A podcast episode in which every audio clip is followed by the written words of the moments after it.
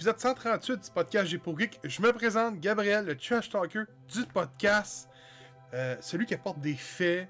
Je présente mes buddies, ceux avec qui je fais du podcast depuis plus de deux ans. Robin Aberman, comment vous allez, les gars? Yeah! Très de bien. Wow. C'est sûr que de dire ça de même hein, depuis plus de deux ans. C'est fou. hein? Donc ça fait. euh, Ce qui est fou, c'est on qu'on a dirait que tu le, réalises, tu le vendredi. réalises pas. Hein? Tu le Non, réalises non, pas. non. Comme nos noces de garnotte. c'est. Hey, euh, je voudrais me- remercier nos contributeurs euh, Patreon.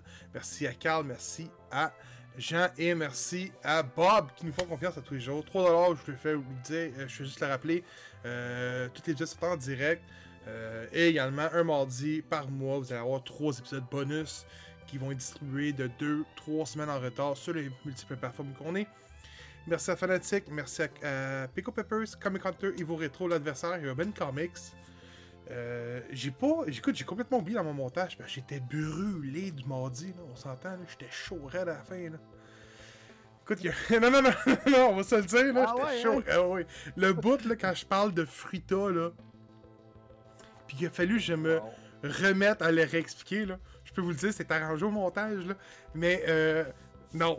fait que pas autant de bière. Fait que j'étais brûlé. Fait que quand j'ai fait mon montage, j'ai oublié de faire le, show-up des items. On a un film de DC à, à, l'horaire. Lorsque on, va pouvoir le, le regarder ensemble, euh, ben, je montrerai en même temps les items, tout simplement. Fait que je l'ai juste remis. Donc, euh, également, on a un gros épisode prévu en mai ou avril. Là, c'est carrément en mai. Avril va disparaître la semaine prochaine.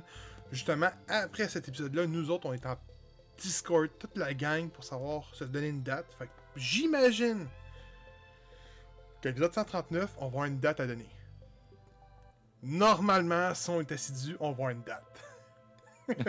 On l'est tout le temps. On l'est tout le temps. Ben écoute, on, Vraiment. est, on, est- on, on l'est pas mal tout le temps. Chris, on a, on, a, on, a, on a de plus de deux ans de podcast, man, sans manquer une semaine, ok? Non, c'est- c'est- À plus qu'un épisode par semaine. Là. À plus d'épisodes Ouais. par semaine, c'est vrai, bon point. Depuis le début de l'année, on est rendu à 8 épisodes par mois quasiment. là.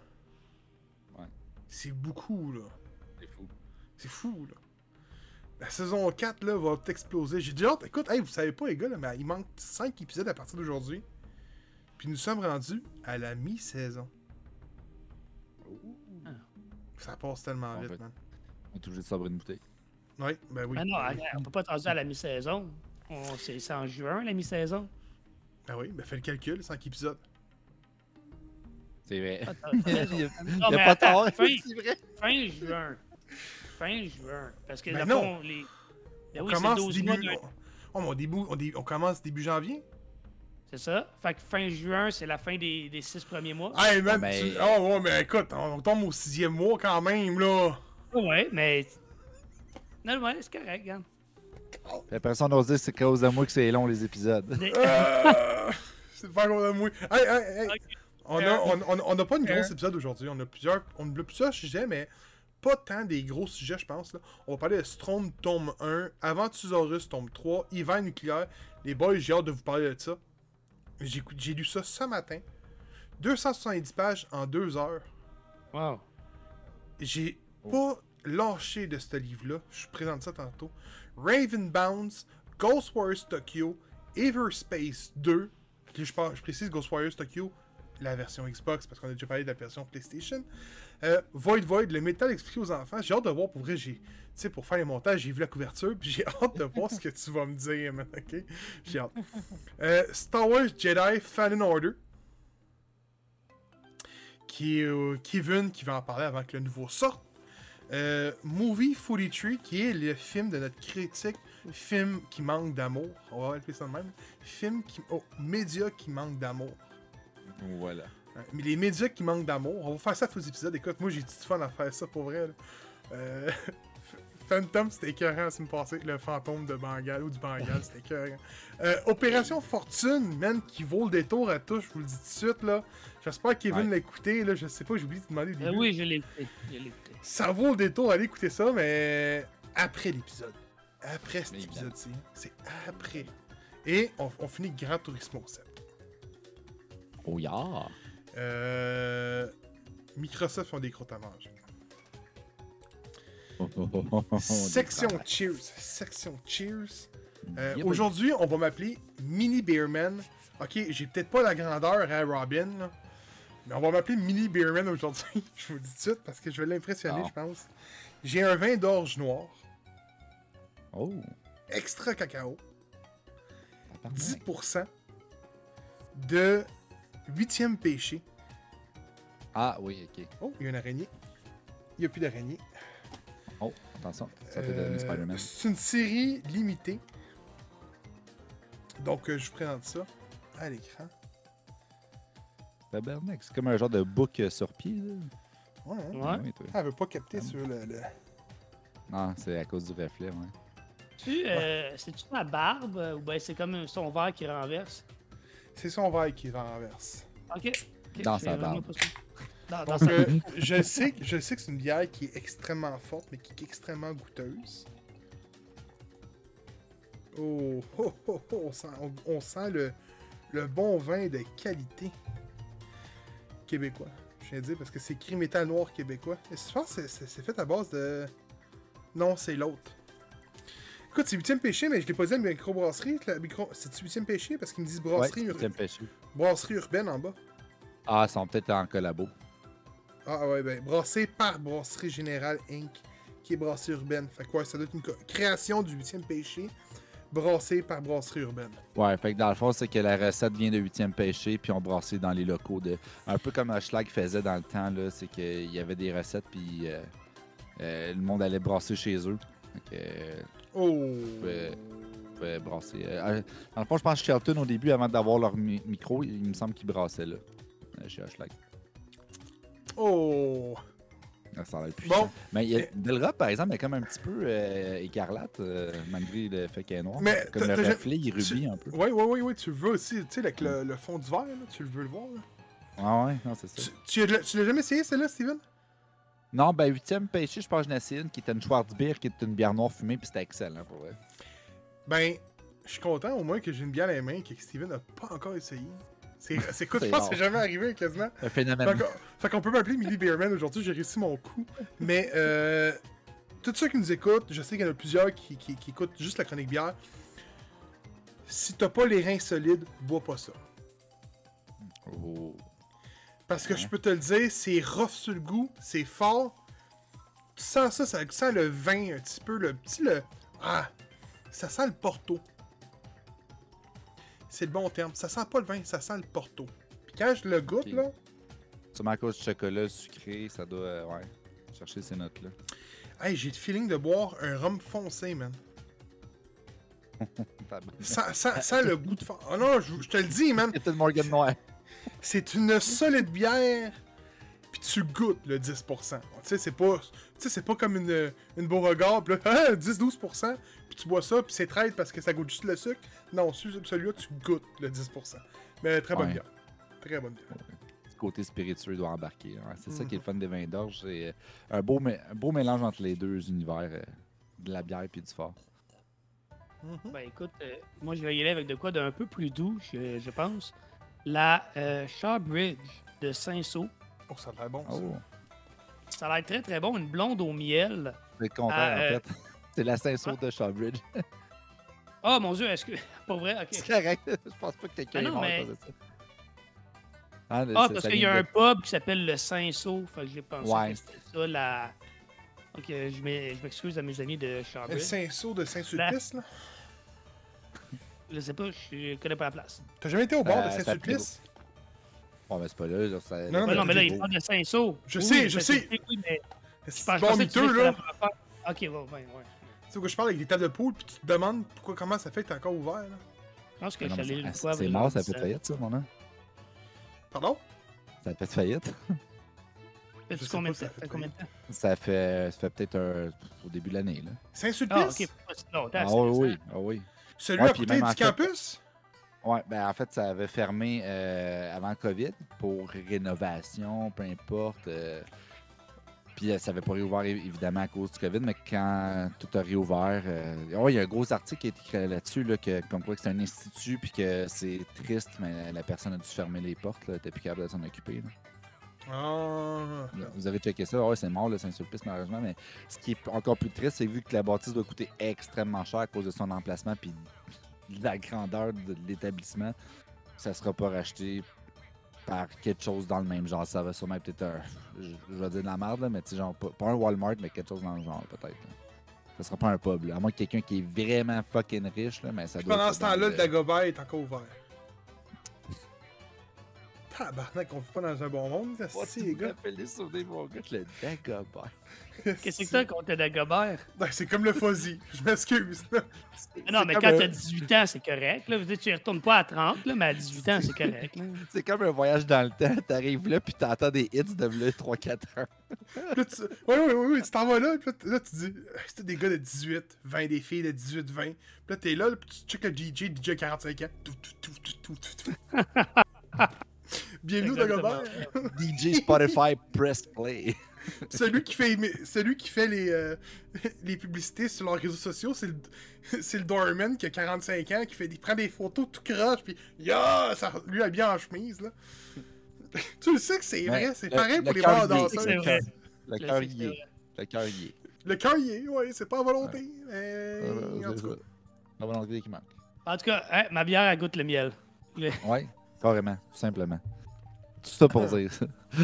Tout ça pour dire ça. Euh, elle, elle goûte vraiment, elle goûte vraiment le miel pour elle a un bon Mais- petit goût sucré. Dans les bières au miel, honnêtement, je pense que c'est une des meilleures parce que le miel, c'est vraiment dur à travailler. Souvent, c'est soit trop sucré ou soit que c'est pas assez intégré, fait que c'est trop subtil comme goût. Mais je pense que dans celle-là de Shawbridge, la Saint-Soix est vraiment bien balancée, puis c'est tout à son honneur parce que c'est top de travailler avec du miel. Ben, Mais il y a une écoute, brasserie, je te, je te laisse euh, après. ah ouais. une brasserie, euh, dans le fond, qui est euh, une espèce de projet pilote par quatre origines qui s'appelle la brasserie Miel, euh, qui font des bières à base de miel. Donc, ils sont, vra- ils sont vraiment spécialisés là-dedans.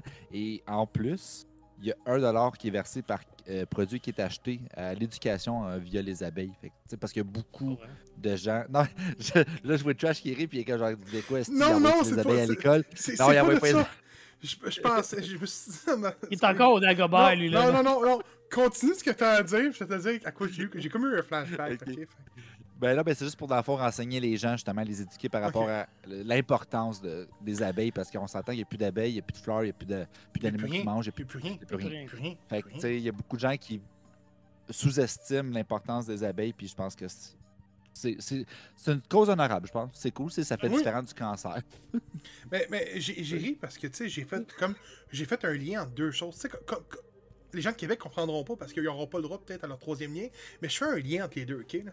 Donc, je fais un lien avec l'épisode 138 et 137. C'est où c'est que ça s'en va, Parce ce que, parce que je, je- je me, suis- je me suis repensé au, au guide que j'ai fait, je pense, à l'Otaku.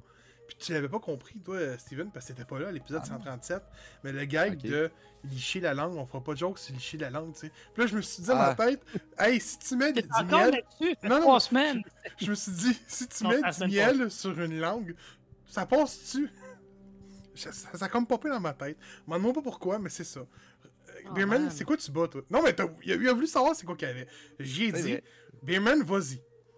OK.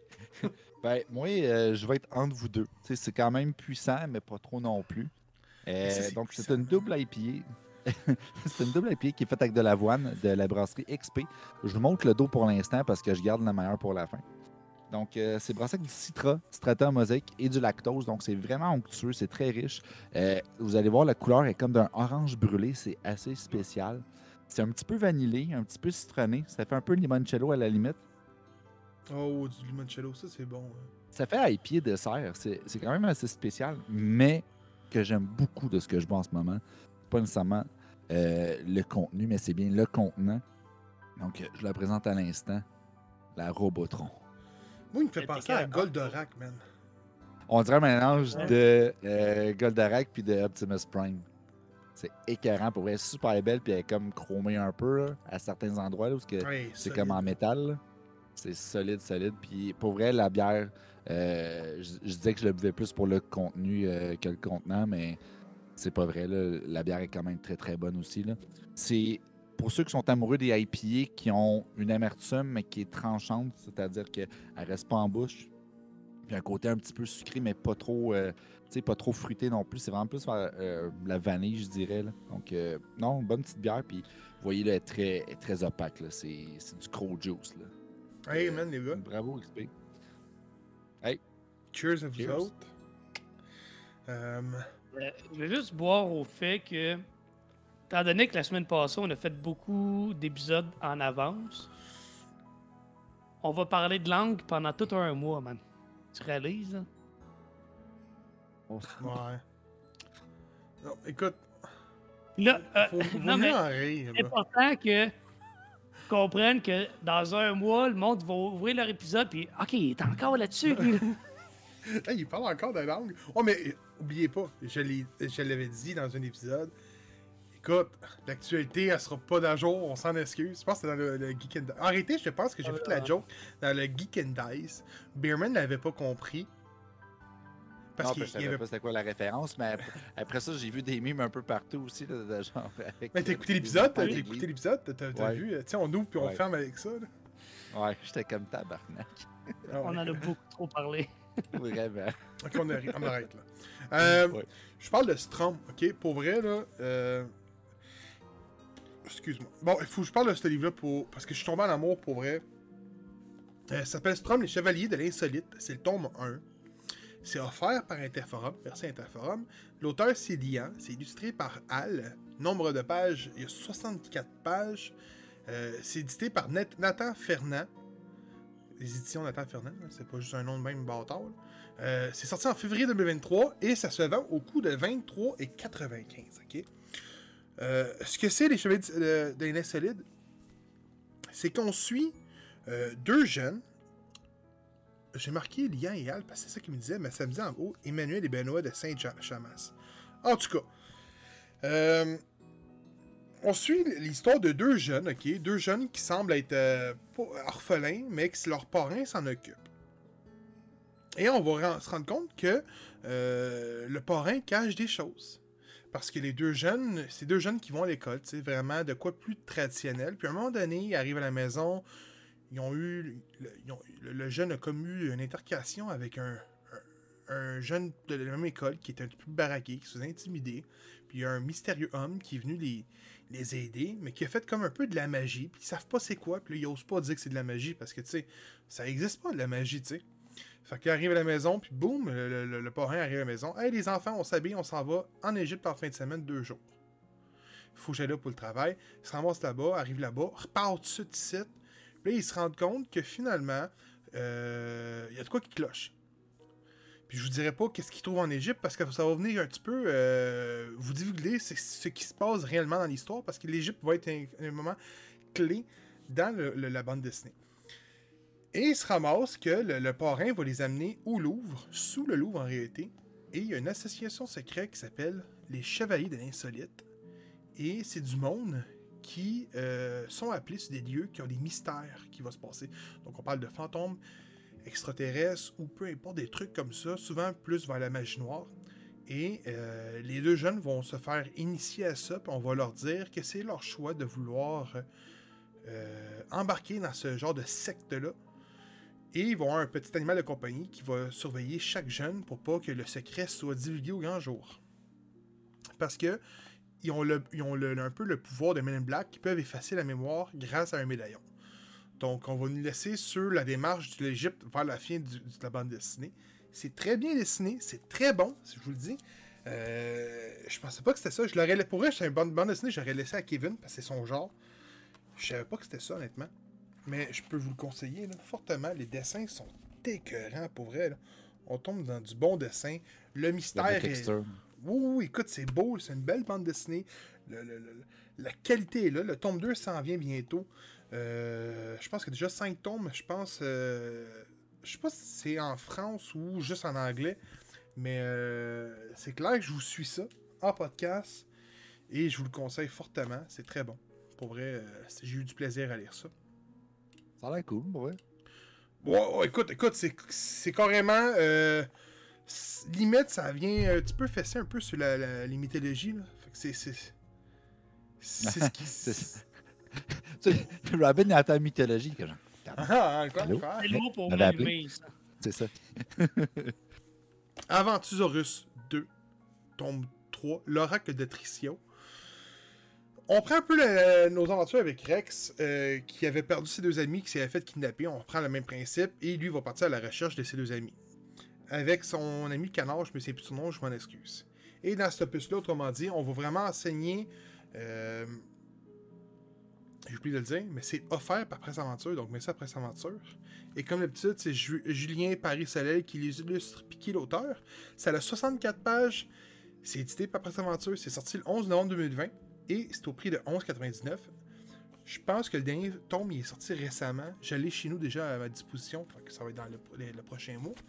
Mais euh, autrement dit, on va vraiment prendre. euh, on va enseigner aux gens de never give up. C'est vraiment ça le, le- le point de la bande dessinée. Et on va nous montrer que Rex est plus courageux qu'on pense que les gens le croient. Et on va embarquer dans une genre de philosophie de euh, il faut se rentrer vers sa mère qui est encore portée disparue, qui essaie de le retrouver. Malgré qu'il va essayer de, de secourir ses deux amis qui sont kidnappés par les grands méchants. Et on va nous laisser sur une scène de combat que je vous dirai pas plus que ça, mais une bonne scène de combat qui peut venir teaser le quatrième volume. Fait que j'ai bien hâte de voir le quatrième volume. Aventurosaurus, euh... c'est pas Aventurosaurus, c'est Ah, pas. Aventurosaur. Ah, je sais, man. Manturosaure. Rien que trois semaines qu'il en parle. Ah, Oh, ouais, ça. ouais, c'est ça, tu sais. Ça fait trois Euh, semaines que t'as Manturosaurus. Hey, attends, j'ai ouvert un peu la fenêtre. L'intention est là, mais je pense que c'est le, le titre en latin, si je me trompe pas. C'est que t'es drôle, c'est que t'es drôle? Non, mais euh, Ah, a mais un ça des- se peut pour vrai. C'est peut-être ça, pour vrai. Il y a un des membres de G pour Geek, la famille, qui est sur notre Discord, donc je vous invite à aller sur le Discord, qui m'avait dit que l'auteur avait le, le- le- le vouloir de faire évoluer ses personnages. euh, comme qu'on verrait, mettons, comme un Dragon Ball, si on voudrait. Donc vraiment, les débuts de Dragon Ball, donc sur Goku quand il est kid, puis tout de suite, en grandissant, il devient plus vieux. Que le, le but était de faire vieillir ses personnages. Fait que je- pour vrai, c'est un univers que c'est très plausible. Possible de le faire plutôt. Puis, euh, man, c'est des dinosaures. Qui aime pas les dinosaures? Euh, les météorites. Ok, attends, attends. On imprime ça sur un chandail, là. S'il vous plaît. En plus, je, je travaille sur la saison d'été. Ça va se retrouver sur un chandail. Inquiétez-vous pas. C'est vrai, hein, on l'a dit. Et la dernière, celui que j'avais le plus out, c'est l'hiver nucléaire et c'est l'intégrale ici. L'intégrale parce que c'est distribué en trois volumes. Euh, c'est offert par Front Froid. Merci à Jean qui m'a fait découvrir Front Froid. Euh, J'ai commandé ça sur un coup de tête, c'est une nouveauté et euh, je le regrette pas. L'auteur c'est Cab, c'est également illustré par Cab. Ça a un nombre de pages de 276 pages pour le- le- l'intégrale. Ça coûte 38$, c'est pas cher. C'est sorti cet octobre en plus. Donc c'est vraiment nouveau. Donc, autrement dit, avant de regarder, je vais vous montrer le dessin. Pour vrai, il est super beau. Pour vrai, c'est. Ça fait penser à Boom que j'avais couvert dans les débuts, là. de la saison 3. Là. Ah, ça, c'est du beau classique, ça. Ah, Oh, ouais. Attendez, attendez de l'histoire, je vous le dis. un jour, euh, un accident nucléaire arrive dans une usine nucléaire à Montréal. Ce qui met en quarantaine une bonne partie de l'île de Montréal et euh, ils n'ont pas le temps d'évacuer les gens. Donc les, vents vont, les gens, au cours des années, vont vivre dans les radioactivités, dans les secteurs radioactivité, puis ils vont développer de la mutation. Donc, c'est pas tout le monde, mais il y en a plusieurs qui ont eu des mutations. Quand je dis mutation, c'est genre un, un, œil de plus ou euh, vraiment style de. Il y en a une qui, se- transforme en, oiseau, tu sais. On est vraiment dans cette fantaisie-là. Et on suit notre personnage, que je me souviens plus de son nom, je m'en excuse, vous savez, moi les noms, je m'en souviens plus. Donc, notre personnage principal qui fait comme métier, euh, c'est une. Euh, je sais- écoute, c'est une livreuse, mais c'est pas le bon mot qu'il utilise là-dedans, mais elle livre des Uber. choses. Ok. Non, non. Elle livre des choses.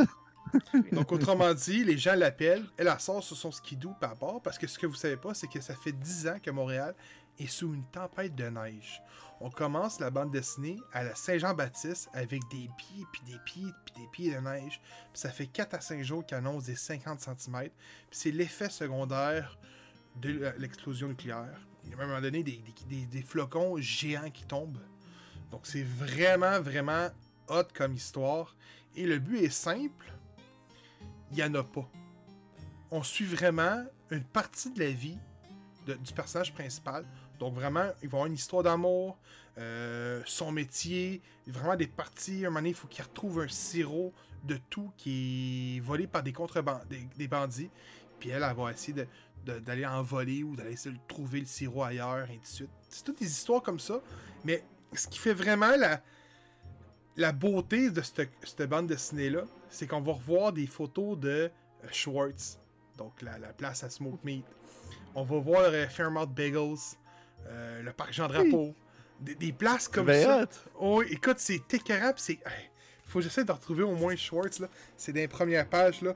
Je vous le dis, là. C'est- des affaires qui n'ont pas survécu. Oui, il y Ah, a des secteurs, il y a des secteurs, c'est- après le COVID. des flocons géants, c'est ça que je vous parle, là. Que c'est vraiment des flocons. Oui, il y a des secteurs qui n'ont pas survécu, comme à un moment donné, euh, le secteur euh, de la région Ontario, Hochelag, euh, a survécu, Wow, wow, mais wow, avec des gens que c'est là qui ont été plus touchés. Fait que tu vois que euh, ils laissent pas passer de- euh, tout le monde, puis le gouvernement donc, ils pour sont les déjà habitués de manger leurs ressources esti, euh, Ah ouais, épuisées. c'est C'est eux autres qui devraient Oh. plus survivre. On voit Ils la, sont habitués la, de manger des rats dans le schlag. la Le boutique monde Schwartz. se met à boire des drôles d'affaires, des bières obscures pis tout, là. Tu sais, dans le schlag, là. Ah, c'est c'est spécial en tabarnak. Écoute, tous ceux qui nous écoutent, je vous lance le défi de pas de- d'aller vous l'acheter pour vrai. Ça vaut vraiment la, la peine de le découvrir. Ça a l'air pour vrai. Ça Écoute, ben, c'est une histoire pour vrai. Je vous le dis, je l'ai lu. Puis je me suis dit, pourquoi qu'il n'y a aucun studio d'animation au Québec qui a fait un film d'animation là-dessus? Ça fit tellement. L'animation est belle, c'est bien dessiné, l'histoire est très bien racontée, ça se tient debout. Euh, tu sais, il y a. Tu sais, la, la- la fille en tant que telle. le- Non, ouais, vas-y, vas-y. Ben, la fille en tant que telle a comme un pouvoir, c'est que, autrement dit, quand elle se fâche, elle va, dé- elle va développer une, une force surhumaine qui est suite au, au- au, euh, au, euh, au radio, euh, à la radioactivité. Puis ça cause qu'elle va avoir des. Elle va comme avoir une maladie de peau qui va se transformer en même temps là-dessus. Puis elle prend un médicament pour ça. Fait que c'est tout. Il y a plein de petits détails qui viennent s'enclencher, comme dans un puzzle, au, euh, quand tu- on continue l'histoire au, au fil du temps. C'est juste parfait. Il n'y a, pas de défaut là-dedans. C'est bon, c'est du bonbon, c'est tout. Mais est-ce que c'est dramatique? Est-ce que c'est humoristique? Est-ce que c'est. Je Ça dirais- finit tout comme dirais- avec de l'espoir ou ben c'est comme très très sombre? Ben, très, ben, euh, ben, ça finit, ça, ça finit que. Euh... Avec de l'espoir, je pourrais pas. Écoute, honnête- honnêtement, on s'attend quand tu le lis, euh, probablement que euh, l'hiver long, la longue hiver va terminer. Euh, on va savoir, je veux dire, le pire est arrivé, le pire est derrière eux, donc ça va dans une bonne voie. On- le gouvernement essaie de les aider malgré qu'il n'injecte pas assez de fonds dans. Tu sais, il en parle souvent. Ben, un peu comme qui arrive en ce moment, tu sais, il injecte pas assez de fonds dans Montréal. Là, c'est plus des nids de Ah, ouais? mais c'est vraiment. Trudeau une- est encore premier ministre. Euh, Je sais pas. Il en parle pas. Ouais, c'est, écoute, c'est pas. C'est l'intégralité, hein. C'est l'intégrale. Fait que c'est sorti il a peut-être 2-3 ans. Euh, je dirais que c'est humoristique et à la fois, ça a beaucoup de. Tu sais, on suit une jeune qui a des émotions à le tapis. Pour vrai, la fille est sauvage. Elle aime pas la population. Elle est renfermée sur elle. Puis elle se fait forcer par plusieurs personnes de s'ouvrir au, au monde. Fait que veut pas, euh, la fille au début, on commence avec une jeune qui est timide puis tout, puis on, on va avoir une relation amoureuse. Tu sais, quand je dis amoureuse, c'est on va peut-être un ou deux baisers dans tout le comic, euh, toute la bande dessinée. Il n'y a pas de scène sexuelle non plus. C'est vraiment en, en superflu, malgré que ça fait partie de l'histoire principale. Donc c'est vraiment bon. Je vous dis, allez vous l'acheter, les gars, man, vous allez tomber en amour avec ça, je vous dis. Je m'attendais à rien. C'est front froid, puis c'est quoi le titre déjà Hiver nucléaire. Nucléaire, ok. C'est le fait que. vraiment- Ben moi, en tout cas, je- ça m'appelle pas beaucoup à cause des références, là. euh, Il y a puis, beaucoup de des références. monuments, puis des landmarks. A l'air très nice. Il y a beaucoup de références. Montréalais, puis-. Les Bagels sont- font partie de- du premier volume, euh, pas mal beaucoup dans, dans le premier volume. On parle d'une. Ah ouais? Ah ouais, ouais, ouais, ouais. Écoutez ça, je vous dis, c'est bon. là. C'est c'est juste bon. là. Fun fact, le Canadien n'a pas encore gagné la Coupe Stanley dans- suite à, à l'hiver nucléaire, donc euh, voilà. Ah, il en parle? Je sais pas gros, c'est toi qui l'as lu, man. Moi j'ai juste lancé ça de même. Là. J'étais comme, toi aussi, tu l'as lu, je suis bien jaloux. J'en parle pas. du- du- ben, juste une mauvaise blague de hockey, là, désolé. là. Ah, c'est ça, c'est ça. Bon, moi, j'ai trouvé pas pire. Je l'ai trouvé Ouais. pas pire. Hey, C'était bien intégré. Bravo. Bravo. Hey, hey, Ravenbound. Il est mauvaise foi. Il est de mauvaise foi. Ravenbound, euh, donc euh, beau petit jeu qui nous est offert par euh, Systemic Reaction et euh, qui est publié également par Systemic. Donc, un jeu qui est un open world roguelite dans lequel on va incarner un personnage qui est un, un- on va appeler ça un vaisseau. Parce que dans le fond, il y a comme une espèce de divinité qui va intégrer le corps du protagoniste. Et puis, tu dois délivrer euh, les terres du mal alentour de toi. Ce qui est intéressant du jeu, c'est que euh, non seulement tu vas devoir combattre des ennemis, mais pour te déplacer, tu vas te transformer en corbeau. Et ça, j'ai trouvé ça intéressant. Ça m'a fait penser un peu à Assassin's Creed quand tu euh, vas prendre la forme de l'oiseau, qui, si je me trompe pas, un aigle, right? Puis euh, tu vas te promener. Tu vas avoir le même effet un peu justement de combattre tes ennemis pour libérer des points euh, de repère qui vont te permettre de débloquer des cartes. Les cartes, qu'est-ce qu'elles font? C'est un peu comme euh, des actions de runes. Donc, soit que ça va être plus de défense, plus d'attaque. Euh, ça va booster tes statistiques selon les statistiques que tu vas avoir choisies. Plus que tu vas avancer, plus que tes ennemis vont être puissants. Mais tu, tu ne sauras pas nécessairement qui tu vas affronter. Fait que parfois, tu vas te promener. Et puis là, tu vas avoir des points de repère qui vont dire, OK, comme là, il y a une bataille, là, il y a une tour à libérer, euh, là, il y a juste une, un espèce de convoi qui se promène, tu peux aller libérer des prisonniers, tu peux faire tout plein d'actions. Tu sais, il n'y a pas vraiment d'histoire principale. Il y en a une, évidemment, qui est de libérer euh, les terres, puis tu vas avoir un peu d'histoire qui va être buildée alentour, mais c'est vraiment un jeu de side mission. Tu vas te promener, puis tu vas te battre du monde, tu vas débloquer des cartes, tu vas débloquer de la mana. La mana va te permettre d'acheter plus de cartes pour t'acheter plus de slots, pour pouvoir encore mettre plus de cartes, parce qu'évidemment, au début, tu décolles, puis tu as peut-être accès à deux, trois slots pour mettre tes cartes, donc tu dois les choisir. Mais plus que tu vas, avancer, tu vas avancer et plus que tu vas pouvoir en débloquer et en mettre un peu plus pour pouvoir améliorer ton personnage. Euh, Il y a beaucoup de skills, il y a beaucoup de cartes. Euh, c'est un peu comme trier des armes quand tu joues à un first person à la style Borderland où euh, c'est vraiment comme OK, qu'est-ce que je vais mettre sur mon personnage? Il y a énormément de cartes. OK?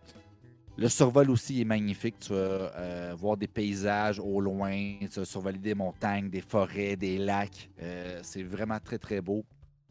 Il y a un petit aspect un peu Assassin's Creed, comme je le disais auparavant, qui va être mélangé aussi avec un peu du Skyrim pour le côté médiéval, des combats aussi, mais c'est en third person, euh, évidemment. Puis euh, tu peux vraiment te promener euh, n'importe où. C'est très, très, très open world. C'est vraiment toi qui te diriges où ce que tu veux. Tu vas avoir ta mission principale, mais si tu veux en faire une dizaine de missions avant, je pense qu'il en provide au fur et à mesure pour vrai, puis je pense qu'il y en a presque à l'infini pour vrai. Avant de commencer ma deuxième mission principale, je me suis mis pendant deux heures à faire des quêtes secondaires et elles popaient à gauche puis à droite. Puis j'étais comme, OK, ça, ça arrête jamais. Il n'y a pas de fin à ça.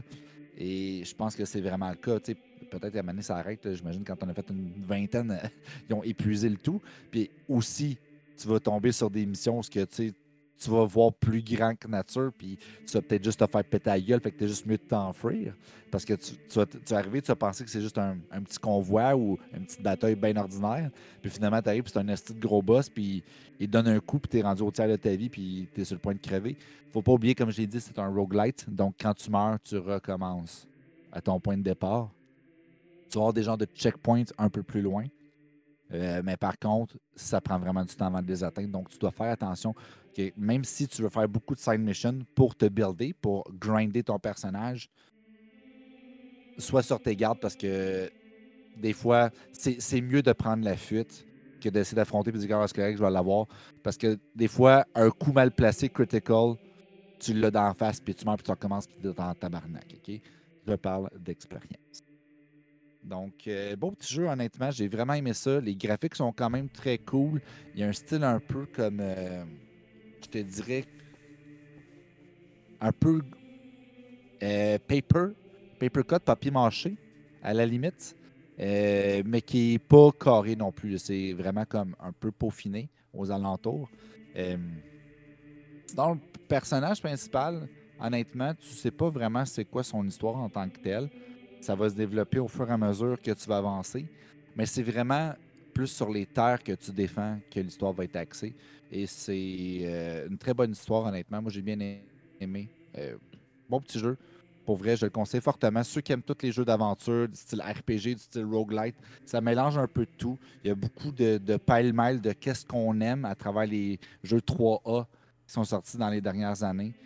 Lancez-vous là-dedans pour vrai. Je pense que c'est vraiment des passionnés qui ont fait ça, qui tripaient sur ce genre de jeu-là. Ils ont pris des éléments qui les passionnaient, puis ils se sont juste dit, hey, sacrons ça dans un jeu sans trop copier, puis ça donne Ravenbound. Donc, Ravenbound, le jeu à essayer en ce moment. Moi, j'ai vraiment, vraiment, vraiment trippé. Il est pas cher, là, il est 40$. piastres.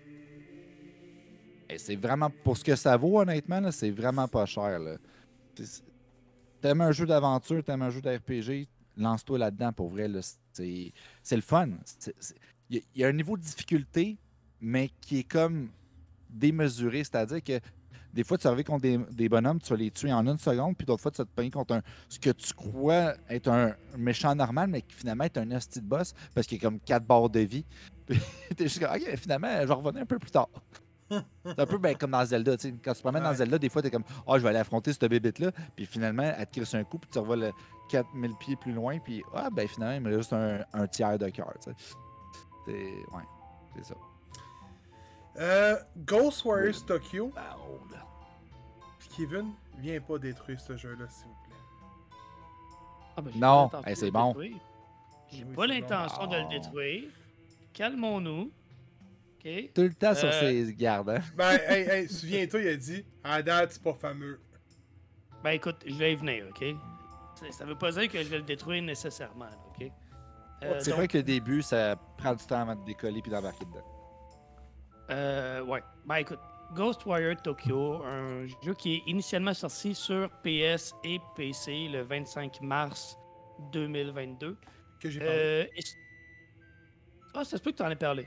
oh, ben, oui, j'ai- vas-y. j'ai- j'ai j'ai- j'ai parlé à la sortie sur PS5. euh, Ok, ouais, ouais, c'est bien possible. Ben, Ouais, depuis ouais, le c'est 12 ça, c'est parce que c'est avril dernier, est maintenant disponible sur Xbox et Game Pass. Donc, euh, je vous invite évidemment à aller jeter un coup d'œil si vous êtes abonné. Euh, euh, un RPG euh, ben, publié par Bethesda et développé par Tango, qui se trouve être les papas de Hi-Fi Rush. Donc, pour moi, c'est intéressant de voir. Les papas, les réels papas de Resident Evil en passant. Ah, ben, gars, celle-là, j'aurais pas pu la dire, là, mais. euh, Mais la, la personne qui a, dé- qui a créé le studio, le, le studio de développement, est un des créateurs de Resident Evil. Ok. Ok. Moi, tu vois que je connais pas ça, Resident Evil, par exemple, mais c'est un beau, euh, un beau trivia, par exemple. Mais- Donc, euh, c'est ça. Euh, vous. euh, en fait, Tokyo est euh, mystérieusement envahi par un brouillard qui euh, euh, fait disparaître toute la ville et les, les, les envoie comme en, esprit. Fois, leur esprit est comme capturé. Et, euh, vous, euh, votre protagoniste, euh, vous êtes contrôlé par un esprit vengeur qui souhaite se venger justement de la personne qui est responsable de ça et qui se trouve aussi à avoir votre sœur sous la main. Donc, vous, votre motivation, c'est d'aller- aller sauver votre sœur et ben, par le fait même, là, par la bande, sauver le monde. Euh, c'est un jeu que donc vous allez euh, développer des, pouvoirs avec l'esprit qui va euh, posséder votre corps. Des pouvoirs de, tisser de la, la magie, de la magie de vent, de feu, d'eau. C'est un genre de FPS dans le sens où tout se fait bah, à la première personne, puis vous devez vraiment, un, peu comme avec un fusil, mais c'est avec vos mains, là, vous tirez de la magie, etc. etc. Les monstres, les- appelons-les créatures, là, c'est des genres de fantômes, esprits maléfiques, qui sont désignés superbement. ok? Euh, de façon globale, l'ambiance dans le jeu est superbe. ok? Le Tokyo qui, est, euh, qui a été créé, fantastique. C'est-tu vraiment Tokyo? Même si le jeu s'appelle Tokyo, que je suis pas sûr. Euh, je pas pense- sûr que ça se passe à Tokyo. Mais... Je, je pense, écoute là, je peux pas te le dire, mais il me semble que c'est un quartier spécifique de Tokyo qui a été recréé. Ok, ça, ça mais. Je peux pas te le dire, mais il me semble qu'à l'époque, quand j'ai fait ma critique Boba de testeur, je l'avais marqué. Ouais, parce qu'il me semble qu'il mentionne souvent. euh, mais J'ai oublié le nom. Là, c'est, ouais, mais c'est un quartier comme, mettons, comme un schlag, là. Un. Ouais, ok, c'est ça, exact. Euh, yeah. Donc, le, le- le monde qui est écrit est superbe. Euh, le, le design des ennemis est fantastique. Euh, Il y a des séquences de stealth aussi qui sont euh, super le fun, puis honnêtement assez. euh, pas, stressantes, là, mais genre dem- demandantes un peu. pour vrai, moi j'ai trouvé que c'était dans, les, parties préférées dans le jeu. C'était super le fun de s'infiltrer. Surtout que le combat, pour moi, fonctionnait moyen. J'ai trouvé que c'était. Mais tu sais, je suis pas un fan de FPS en partant. Fait ça vient un peu jouer là-dedans. Puis honnêtement, j'ai peut-être pas joué assez aussi pour monter suffisamment dans les arbres de compétences pour développer des techniques cool pis tout. Mais j'ai trouvé qu'en début de partie, un peu comme ce que peut-être que tu soulignais là, Steven, euh, c'est peut-être un peu plus long à embarquer. Moi, en tout cas, au niveau du combat, ça me fatigue un peu. C'est pas tant que c'est difficile, c'est juste que c'est comme dull un peu. Euh, Mais sinon, l'univers est le fun. Tu explores la ville, tu euh, bon, purifies des, des, des portails qui va libérer un petit peu de la map au fur et à mesure. Parce que la fois, vous n'avez pas accès à toute la map dès le début. La map est couverte d'un brouillard, justement, qui va vous, euh, vous blesser si vous y allez. Donc, vous devez faire attention à ça.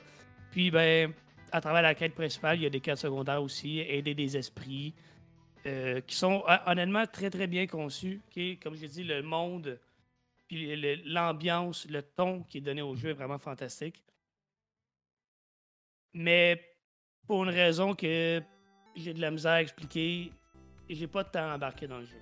Puis pourtant, tu sais, j'ai fait le, le, tour de tous les bons points, puis je, viens d'en parler, je répéterai pas, mais tu sais, visuellement c'est beau. Euh, les gimmicks de, de se battre, les- le- quand tu combats, le- le- les affaires que tu fais avec tes mains, c'est super bien fait. Pour vrai, c'est super cool de le voir faire des symboles. peut révéler aussi des, des secrets en faisant des, euh, des signes avec tes mains. Puis c'est super précis, ça fonctionne super bien.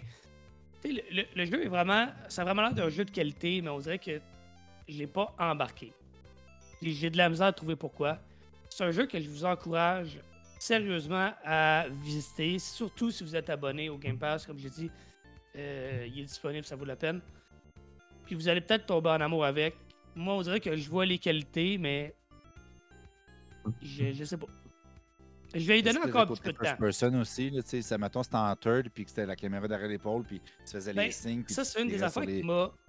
C'est une des affaires qui m'a dérangé. Puis il n'y a pas beaucoup de jeux qui font ça, mais je sais que par exemple Far Cry 6 le faisait, puis ça me gossait. Un jeu qui est à la première personne, qui a des cinématiques à la troisième personne, moi ça, ça, ça marche pas, là. ça me bug, ça me sort de l'expérience totalement. T'sais, si tu veux me montrer mon, mon- mon bonhomme dans les cinématiques, ben laisse-moi le voir tout le temps. ok? Puis sinon, ben fais-moi des cinématiques à la première personne. Il y a bien des jeux qui le font, ça fonctionne très bien. Fait que moi, ce décalage-là, on dirait, ça. Tu sais, c'est- anodin peut-être pour certains, là, mais pour moi. Il y a juste Far Cry qui, qui me vient en tête. Hein?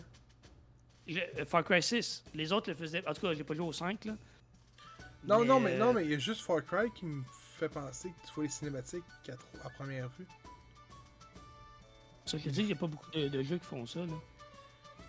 Non, mais ils font, je veux dire, ils le font tout avec les, les cinématiques à troisième Ah, mais, personne. ah, mais c'est ça qu'il veut dire, c'est Oh! que qu'est-ce Ouais, non, qui dérange dans les first person, c'est que la plupart du temps, les, les cinématiques Ben, écoute, sont, euh, je, je, je joue pas beaucoup de première personne, certes.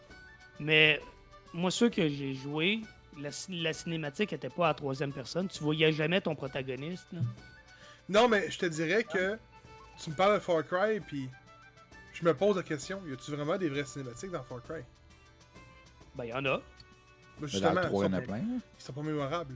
Je m'en rappelle, parce qu'elles sont Ben tellement non, bonnes. pas Ah, ça moi, je suis pas d'accord. Non, mais dans le, dans, le sens, dans le sens que souvent, ils vont baisser la qualité parce que, je, je vais te le dire, à première vue, man, des fois, euh, c'est une cinématique d'écroulement, mettons, d'une falaise. Good luck, man. Tu vas avoir des estilos de cœur.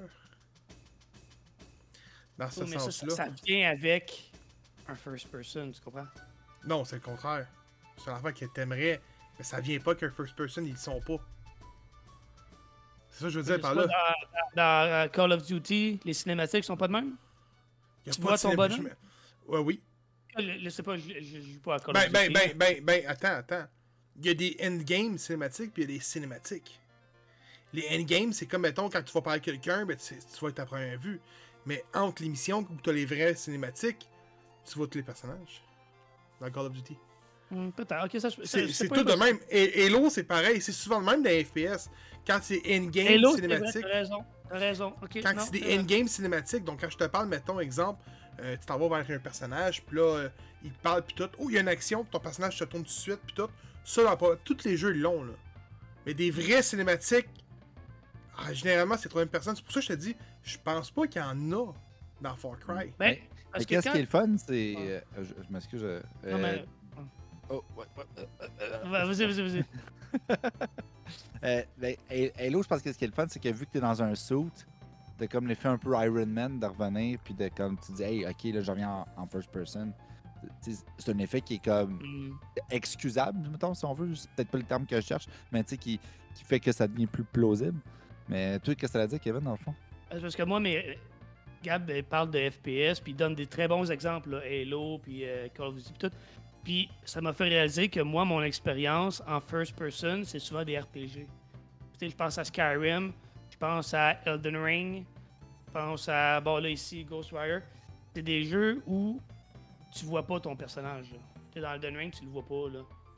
Dans... Euh... Non, attends, Skyrim. Elden Ring, Elden Ring, c'est ta première personne? Euh, non, Ah ouais? non, c'est vrai. Hey, là, tu m'as perdu Non. en Hey, là, j'étais comme. Je savais pas qu'il y avait un first person à. Elden Ah, Ring. ben c'est ça, là, j'étais comme, eh, c'est en first person. Je de- Fable. La Fable, tu vas... je Fable, c'est en third. Mais Skyrim, t'apportes Ok, un bon point. je prends- Skyrim, prends Skyrim. T'apportes un je bon pensais qu'il point. y en avait plus. J'essaie de mais- faire le tour des, des RPG que je joue, puis... Ouais, Skyrim, Borderlands, tu tu peux dire. Borderlands. Tu peux dire Borderlands. Borderlands. Ok, Borderlands. pas- Prends Borderlands et Skyrim. Je pense que les deux exemples sont pareils. Là. Ok, ou- oubliez ce que je viens de dire avant, là. Ça a plus Borderlands, Elden Ring en first person. I want to try this shit. Non, mais Ben, on- parce que dans je joue quand même beaucoup de RPG comme ça, de ce style-là, puis là, j'étais comme, Ouais. mais il me semble Elden Ring, oui. Mais je l'associais à Skyrim, puis en tout cas, mais pre- prenons Elder Scrolls puis Borderlands. Il n'y a pas de cinématique. Ben, y a pas de... Non, il n'y a pas de cinématique à proprement parler, mais il y a des... Sais, pour moi, voir un dragon, ça. comme ça- dirigé vers une action, tu sais. Ouais, ben c'est ça. Ouais, les petits Euh. Tu sais, voir, voir un dragon se se poser vers moi, pour moi, c'est pas une cinématique. Là. Non, non, mais t'as pas le contrôle de ta caméra, tu vois. T'es- Non, c'est pour ça que je te dis- événement, mais non, c'est vrai, c'est pas une Des- cinématique des à proprement endgame. Là. Fait, dans ce cas-là, tu sais, c'est souvent, c'est souvent même dans les jeux comme Ghostwire, souvent c'était une cinématique. T'avais pas une cinématique plein milieu de la mission. T'avais souvent une cinématique avant la mission et à la fin de la mission. Mhm. Ou des fois, mettons que ta mission se terminait pas tout de suite, t'avais une cinématique à la fin de ton objectif qui enclenchait un nouvel objectif. Fait que c'est pour ça que je te dis, les cinématiques endgame sont. Les, les FPS, c'est pas mal ça, je te dirais. Ou t'arrives dans les RPG, puis t'en as pas de cinématique à proprement parlant. tu. Borderlands, il y en a peut-être au début, puis encore là, dans les premières cinématiques, dans Borderlands, tu vois les personnages. Quand ils ouvrent la porte, tu vois les, tous les Ouais, personnages. Ouais. Fait que c'est pour ça que je te dis, il y a des jeux. Absolument, c'est le même des FPS. Doom- Le seul que je peux pas te nommer, c'est Doom. Je me souviens même plus si on voit le personnage ou non. Là, écoute, je réalise que mon argument est pas aussi solide que je le pensais au début, mais moi, c'est le cas qui m'a quand même, on dirait, titillé. Pour une raison que je suis pas capable d'expliquer. Non, mais toi, t'aurais voulu Mais- voir mais- les premières, c'est correct. Ouais, on dirait que oui. Mais tout ça pour dire que je pense sincèrement que c'est un bon jeu, puis je vais lui donner encore un petit peu de temps, mais à date, là, pour le 3-4 heures que j'ai joué, j'ai pas embarqué comme je pensais que j'allais embarquer. Ah, t'es à moitié du jeu. Ok, il est rapide, là. Ben, moi, ça m'a pris 6h30. Ouais, mais toi, toi. Ouais. Moi, j'ai fini le jeu à 100%, Ouais, ben, non, ouais, hein. Ben, 90, là. Ok. Tu sais, j'ai pas tout fait les petites. Ben, non, faux. J'ai fini l'histoire à 100%, tous les pouvoirs, tout ça, mais j'ai pas fait toutes les quêtes secondaires. J'ai pas tout découvert le, le- le genre de mini Tokyo qu'on a, là. Hmm. On dirait que tout le long, on parlait du euh, first person puis cinématique. Dans ma tête, j'avais juste Hardcore Henry. C'est le film, là? En first person? J'ai jamais vu ça. Hein? J'ai jamais Oh, voulu voir ça. Vous allez rajouter ça dans votre calice de liste, man. Vous avez jamais Mais vu. Hardcore Henry? Mais non. Toi, tu parles du Mais le film que un moment donné, ils sortent en parachute avec ses deux guns, là? Oui, c'est Ah, non, non, malade, ce film-là. Non, non, non, non, non. Euh, Non, non, tu vas capoter. C'est trop. c'est bon. L'histoire est bonne en plus. Il y a des bons personnages. Les, les characters sont Ah non, non, non, faut t'écouter un de bon film d'action. Comment ça s'appelle encore? Hardcore Henry. Ok, attends une minute. Ah, écoute, on a, on a rien pour le 15 mai. On va mettre là. Yo, man, il dégomme tout le long. Imagine-toi Jason Statham en first person. C'est carrément ça. Hardcore? Henry. Attends, c'est un film qui est à première personne? Ouais. Comment c'est écrit? Ah, Comme, Henry, Henry. là? Comme Henry comme euh, O. Henry, là, la barre de chocolat. Ok, ok. Ah ouais, oui, oui. T'as Ah, vu c'est ça, Kevin? comme un, un found footage, dans le fond, là. Ouais, c'est c'est c'est ça. Comme, euh, Ah, mais ouais, c'est... Non, mais tu vas voir. Attends, l'action, man. Des fois, il casse des jambes, tu sais, dans la tête. il- Ok, genre- ça a l'air quand même. euh, Hey, c'est un John que- Wick, là. Ça va C'est être un John Wick en que, person. là. que Movie 43, là. Oh, Honnêtement, oui. Ok. Honnêtement, oui. Mais bon. Moi, il faut de regarder la bande-annonce, ça a l'air quand même euh, assez. euh, C'est long. Ça arrête jamais. Ça arrête jamais. Le seul temps qui arrête, c'est, mettons, quand tout le monde est mort, il parle à du monde, puis ça recommence. Ok, Moi, je trouve- C'est un film amateur, ça, là. là. C'est pas un. Ben non, ben non, non. Écoute, moi, ça me faisait penser à Craquer. À Craquer, Jay Satan, tu sais. Le film low Ouais. budget, man, pis que. Ouais, juste c'est beau, pas. Oui, mais reste que Craqué, c'est excellent. Le 1, pas le 2. Non, pas le 2. Quand ils se le battent en. Godzilla, man, en... tu- Non, non, non, ça, non. Là, ça, c'était réduit. Non, mais ils ont juste exploité le, le concept au maximum, puis c'était juste too much. Là. Mais le premier, le premier, c'était débile. là. Genre, comme, hey, faut que je me keep alive, parce que sinon, je vais péter aux frettes. C'est malade. ah. Je sens que je vais regretter d'écouter ça, man. Non, non, ah, non, non, je te jure. Je Euh, te jure. hey, les gars. J'ai joué probablement au jeu indépendant de l'année. Oh, Everspace 2. ça a l'air cool, j'ai hâte que t'en parles. Écoute, c'est édité et développé par Rockfish Games. C'est un open world RPG qui se passe dans l'espace. Euh, c'est sur PlayStation 5, PlayStation 4, Xbox One, Xbox Series, Nintendo, Switch et PC. M'en ai pas comment il doit être sur Switch, je sais pas parce que sur PC il était fucking beau. Alors, je sais pas sur Switch de quoi il va avoir de l'air. Euh, c'est sorti le 16 juin 2020 en Early Access. Il est sorti, genre, je pense, c'est le mois passé, officiellement. Il coûte 64,99. Everspace 2, c'est quoi? C'est, autrement dit, un jeu que tu ne sortiras jamais de ton vaisseau spatial. Autrement dit, il va falloir que tu explores. Tu as une mission principale qui va être d'aider. Euh... Ça fait trop longtemps que j'ai pas joué pour vrai. J'ai joué à euh, en bêta. Mais moi, est bonne, c'est. Autrement dit, tu as comme un compagnon, puis vous avoir un objectif ensemble, il va falloir vous le compléter. Au sein, je pense, ma mémoire est bonne, de 7 constellations, avec plusieurs, plusieurs planètes à découvrir. Vous allez avoir des secondes secondaires, puis des tâches à n'en plus finir. Faut upgrader ton, ton vaisseau avec plusieurs parties. Tu peux aussi acheter des vaisseaux avec des crédits. Il y a de l'expérience endgame qui est niveau 30 le maximum. Et pour modifier ton vaisseau, il va falloir que tu mines des minéraux et que tu lootes des coffres dans des vaisseaux spatials échoués sur des systèmes solaires ou des planètes. Et euh, tout ça sans sortir de ton vaisseau. L'histoire est probablement le problème faible du jeu, est pas vraiment captivante, mais le jeu est excellent. Le gameplay est solide. Tu sais, t'arrives dans l'espace, t'as un auto-trigger pour, pour, pour attaquer. Fait que peu importe tes commandes dans, dans, dans ton vaisseau, que tu sois à l'envers puis tout, tu seras jamais perdu. C'est toujours automatique. C'est ce qui est le fun. Euh, Star Wars devrait prendre des notes sur ce jeu-là, malgré que je pense que c'est Rogue Squadron qui était excellent. Mais ce jeu-là, avec un, avec un, simulateur de vol, ça doit être fou raide, man.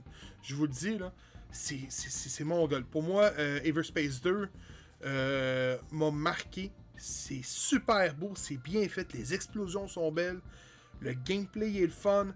Tu peux avoir des compagnons qui vont se rejoindre à toi, qui vont donner des perks t'éch- modifier plus tard. Euh, tu as droit à 6 perks qui vont t'aider dans ta, dans ta- route. Euh, quand tu te pognes contre des boss, man, des fois, man, c'est rough, c'est tough. Va falloir que tu t'échappes, tu joues entre les planètes, entre les astéroïdes pour essayer de le vaincre, puis tout. C'est vraiment bien réalisé. La navigation est vraiment le point majeur, le point positif majeur du jeu. Everspace 2, c'est un must. Si t'as pas joué, lance-toi dans Everspace 2. Il paraît que Everspace 1, il est meilleur. Moi, j'ai jamais joué au 1, mais Everspace 2 est dur à battre pour elle. Mais il sort quand, mettons, parce que tu vois, là, tu m'en as parlé, puis ça m'a sorti tellement intrigué. Everspace 2. Ok, mais mettons, ça Switch, je pense qu'il n'est pas sorti, ça se peut-tu? Ça Switch, ça se peut que non. là. Moi, honnêtement, je jouerais même pas vois Switch. un qui est, qui est le Ever Edition. Mais je vois pas le 2. Écoute, Mais il a l'air beau, là. pour avoir joué sur PC, c'est clair que ce jeu-là rame à côté sur Switch. Ah, sûrement. C'est peut-être pour ça qu'ils n'ont pas encore sorti. mais, mais je vous le dis, le jeu, il est excellent. Tu sais, tu peux. Donné, t'arrives là, puis là, maintenant, donné, tu vas te lancer en hyper-espace pour sortir de l'orbite, pour chercher un autre, hyper, un, un autre orbite. C'est vraiment. Écoute, c'est tout ce qu'on connaît des films, des séries de, de- de- de- de science-fiction, on le retrouve dans Everspace 2. C'est pas des gars qui ont juste fait un jeu comme Fallout. Je m'excuse, je, je, je, je vais. Hey, J'allais dire Fallout, mais c'est pas le bon exemple. C'était quoi je voulais dire, là? Euh... Moi, ben, c'était Fallout. Souvent, on dit que Fallout, c'est vraiment un... Non, c'est pas Fallout. Fallout, ça se passe pas dans l'espace. Euh, No Man's Sky. Moi, j'ai toujours trouvé que No Man's Sky, c'est un jeu juste de grinding. Tu grindes, tu grindes, tu grindes, tu grindes, tu grindes, tu grindes. Y a pas d'objectif. Dans Everspace 2, t'as un objectif, tu sors pas de ton vaisseau, c'est centré là-dessus. Fait que si t'aimes la navigation, Everspace 2 est fait pour toi. C'est Flight Simulator, mais dans l'espace. C'est ça.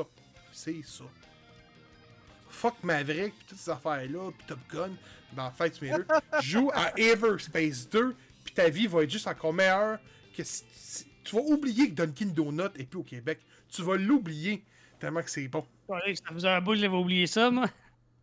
Ah, ça va être collé, ça, si. Hey! Hey! Tu vas oublier ça, je vous le dis.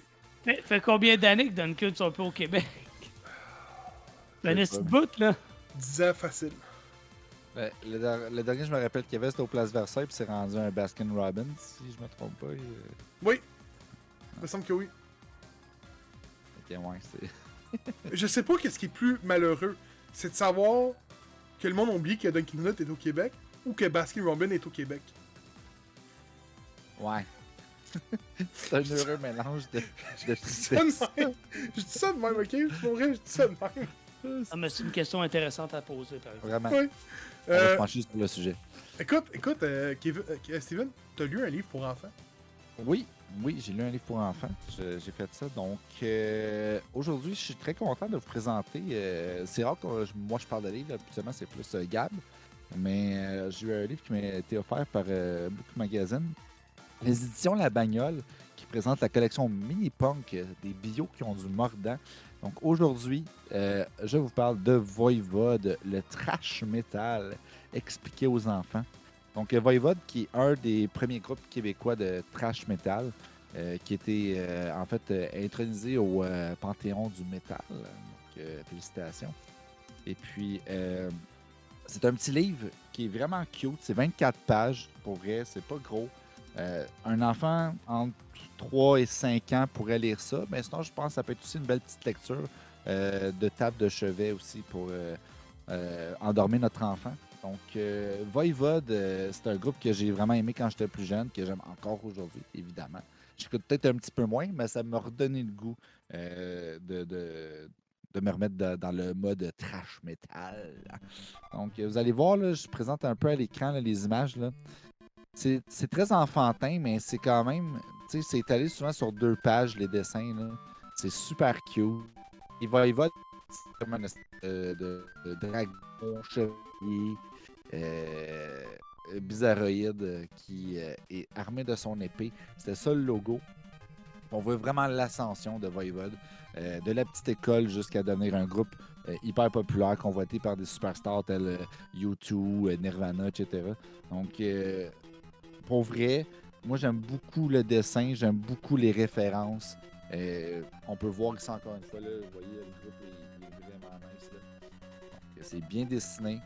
C'est vraiment fait pour les enfants. Mais moi, honnêtement, j'ai revisité le livre. Puis, connaissant Voivode, ça ça- ça m'a interpellé. C'est venu me chercher. Euh, c'est des souvenirs qui ont fait surface. Puis, j'étais comme, waouh, il faut, faut être fier. Parce qu'il n'y a pas beaucoup euh, d'artistes au Québec qui réussissent à percer à travers le monde. Tu sais, on peut nommer du Céline Dion, on peut nommer euh, Rock Voisine. Mettons. Il y en a une nouvelle, là. Qui ça? Bon, je, je peux pas dire son nom, mais elle était censée chanter au truc en. C'est en Belgique ou euh, aux Pays-Bas, je me souviens plus. Ah, Elle a écoute, annulé peut-être, parce qu'elle a eu une extinction de voix depuis 6 mois. Là. Je, je, pourrais- je, pourrais- je pourrais pas te dire c'est qui. là. Je m'y connais pas, tu sais, honnêtement, dans la musique québécoise. écoute, Moi, je. C'est ça, je connais pas la musique québécoise. Ben, Moi, ben, moi non plus, je m'y connais pas tant, mais il me semble que, tu sais, à l'international, il n'y a pas tant que ça. Garou! Ouais, ouais, mais tu sais, encore là, tabarnak, on s'entend. Tu, tu, tu un succès, là? Euh, c'est un beau gros Attends, cri. ça, c'est Euh, du ah, métal québécois, ça, là? là? Ouais, Garou, ouais. Gros métal québécois. Ok. Ah, mais Euh, attends, attends, attends, en tant que métal, oui, il y en a, il y en a, il y a. euh, Euh, il y a- comment- comment ils s'appelaient, eux autres, dans le, dans le temps, là? Le... Ouais, mais quand tu cherches, là, tu vois déjà. Moi, Voivode, Là, ça me- à, à rigueur, tu peux me dire mon oncle Serge, là, c'est ce qu'on a peut-être de plus près, là. Non, non, non, il y a un y a groupe qui chante en anglais. Mais Écoute, oui, il y, y Pour en ça avait un. mon au Brésil. Mais attends, attends, tu parles-tu en C'est que- métal ou avec une guitare? Parce qu'avec une guitare, je peux te nommer un groupe. Dis-moi pas quand. Eh non, mais Simple Plan, Ouais, ok, ok. c'est probablement le plus gros que personne Anonymous. C'est Anonymous. Ok, moi, je, je connais Ouais. pas. euh. Ben, tout ça pour dire que ça a été les premiers, pas, pas en 2000, là. Non, non, Des non. années avant 2000, là. Euh, avant le bug de l'an. fait que, ça a le été les premiers à 2000. vraiment s'exposer dans ce style de musique-là, de un, puis de deux, aussi international, puis d'aller rechercher euh, des, des shows télévisés dans lesquels il était interviewé, puis qui faisait des apparitions, puis qui jouait de la musique. C'est assez rare. Fait que, moi, pour ça, je vais leur donner.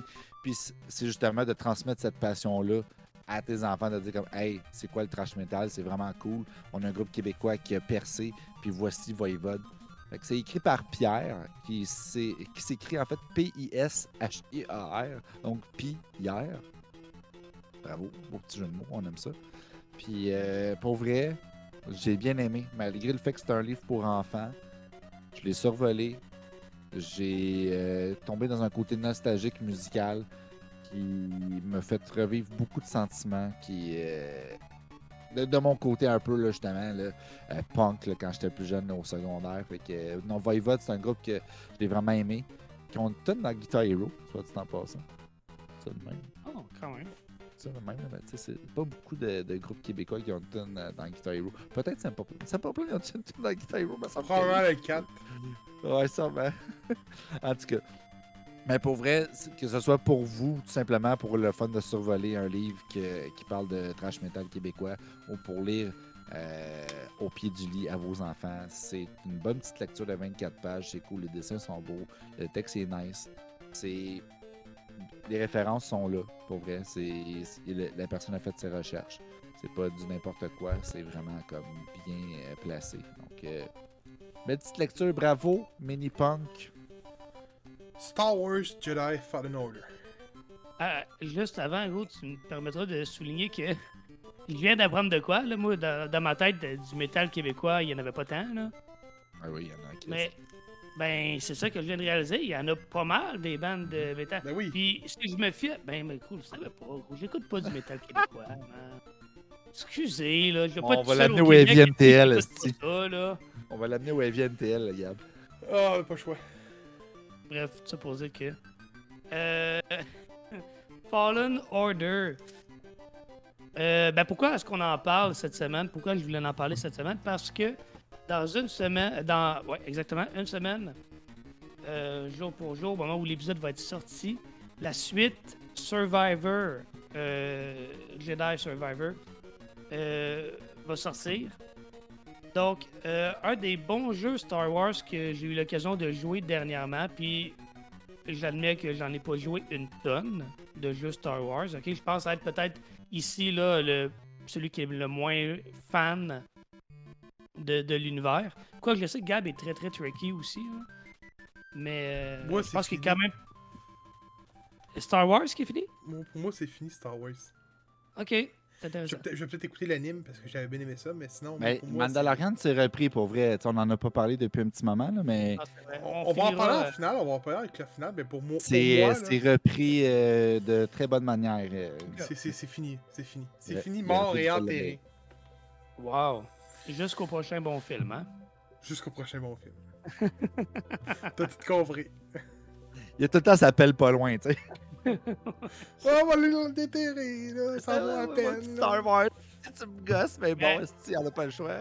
Enfin, j'ai pas joué à beaucoup de jeux de, de- de jeux de Star Wars, mais celui-là m'intéressait parce que bon, c'était de l'action aventure, c'est mon style un peu. Puis, euh, puis ben, encore une fois, je reviens souvent là-dessus, mais il était sur Game Pass. Fait que pourquoi ne pas au moins l'essayer? Si t'aimes pas ça, ben, tu l'effaces, puis Ah, t'as pas, vrai, mais. T'as perdu deux heures de ta vie, c'est tout. Là, ça t'a rien coûté. Fait que, euh, je me suis laissé euh, tenter, je l'ai essayé, puis honnêtement, j'ai bien aimé. Euh, vous êtes dans la peau de Cal Kestis, qui est un, un padawan qui a survécu à l'Ordre 66 et qui, par la force des choses, se doit de partir à la recherche d'un... j'ai oublié le nom, là, mais un, un item, une relique qui contient une liste de tous les enfants euh, euh, qui ont une propension à la force et qui, qui, euh, risqueraient de pouvoir éventuellement pouvoir devenir Jedi. Et l'Inquisition tente de mettre la main là-dessus pour ou bien éliminer ces enfants-là ou pire les virer en site. Et donc, Cal part avec sa petite équipe, part à la recherche de, de la relique dans le but peut-être de reformer l'ordre Jedi. Euh, ce qui semble être, je pense, la trame principale du second jeu. Donc, euh, à travers l'histoire, vous allez euh, avoir plusieurs planètes que vous allez explorer, qui sont construites sous forme un peu avec des, des- donjons et tout ça, un peu comme un, un Metroidvania aussi. Vous allez débloquer des habiletés qui vont vous permettre de revenir sur vos pas, débloquer des nouvelles sections, etc., etc. Puis honnêtement, c'est un jeu qui est super le fun. Euh, vous allez euh, développer des nouvelles capacités aussi, autant au niveau du combat qu'avec la force. Donc, attirer, euh, pousser, arrêter le temps, ou pas arrêter le temps, mais comme stopper des objets qui tournent, etc., etc., qui vont vous permettre justement d'accéder à des nouvelles zones dans la map. Moi, j'ai eu bien du plaisir à y jouer. Le, point faible, j'ai envie de dire, ou ce qui m'a le moins attiré, c'est l'histoire. Euh, pas que c'est nécessairement mauvais, mais je pense que je suis, comme je l'ai dit, je suis pas tant fan de l'univers non plus, puis encore moins de l'univers étendu. Euh, je l'avançais dans le jeu, ça a vraiment me préoccupé de ce qui se passait autour. Mais niveau gameplay, pour vrai, c'est beaucoup, beaucoup. euh, c'est du gros fun, pour vrai, au niveau du gameplay. Puis, bref, vous avez encore une semaine pour le tester avant la sortie du prochain, qui ne sortira pas sur Game Pass tout de suite, par contre. C'est important de le préciser. Là. Euh, le jeu va être disponible sur PS5 et euh, Xbox Series. PC. Et ouais, évidemment PC, là, euh, dans une version, on espère, euh, jouable, mais euh, et optimisée. CEA. Ah oui, non, peut-être, gros. J'essaie juste de faire une mauvaise référence sur les. Ouais, je sais pas, le dernier jeu était pas. était- C'était c'était quoi leur gros C'est fait? quoi, De dans la le- Last of Us, l'année t'as-tu de la misère? Ben, écoute, eh ben, tu, tu l'as écouté, l'épisode de Noël? là? Moi, dans mon cas, c'était Ouais. quand même pas si pire, honnêtement. là. Ouais, ben je l'avais vu anyway, je pense que t'avais connu deux petits bugs dans la cinématique de- quand tu t'enfuis en véhicule là, euh, dans le prologue. C'est la seule fois qui est arrivé. T'étais là Ouais. d'ailleurs. Fait que, regarde, tu vois, j'ai un, un témoin avec moi ici. là. C'est vraiment la seule affaire qui avait bugué. Ouais, sinon le reste pour vrai c'était très sharp. là. Atem. Attends, CEA. Atem CEA. Ok. Ah, ok. Qui est calculé comme un gros flop. Ah, ok. Un Ah, peu, un ah, peu à Euh, Ouais, Ok. c'est ça. Un peu comme Cyberpunk, là. C'est calculé les mêmes affaires, là. Ben, écoute, on va leur Cyberpunk, c'est souhaiter une que- bonne sortie quand même. Là, Ouais. Il aurait fallu qu'il- que le monde leur donne une deuxième chance. Mais je pense qu'avec le- la sortie d'Edge Runner puis les nombreuses nouvelles sur les médias sociaux comme quoi que les patchs étaient vraiment fonctionnels, a redonné un peu vie au jeu. Parce que moi, je l'ai réessayé, euh, Cyberpunk. Ah, toi, tu l'avais essayé, puis tu avais, eu du fun, me semble. C'est vraiment le fun pour vrai, Cyberpunk. Là, honnêtement, là, il est comme les bugs qui étaient là. là, Écoute, il- il Ils ont, n'avait ils ont- plus, ils ont sorti une patch qui fait que le jeu il est fucking beau. Puis oui, c'est quelque chose de gros ce qu'ils ont fait.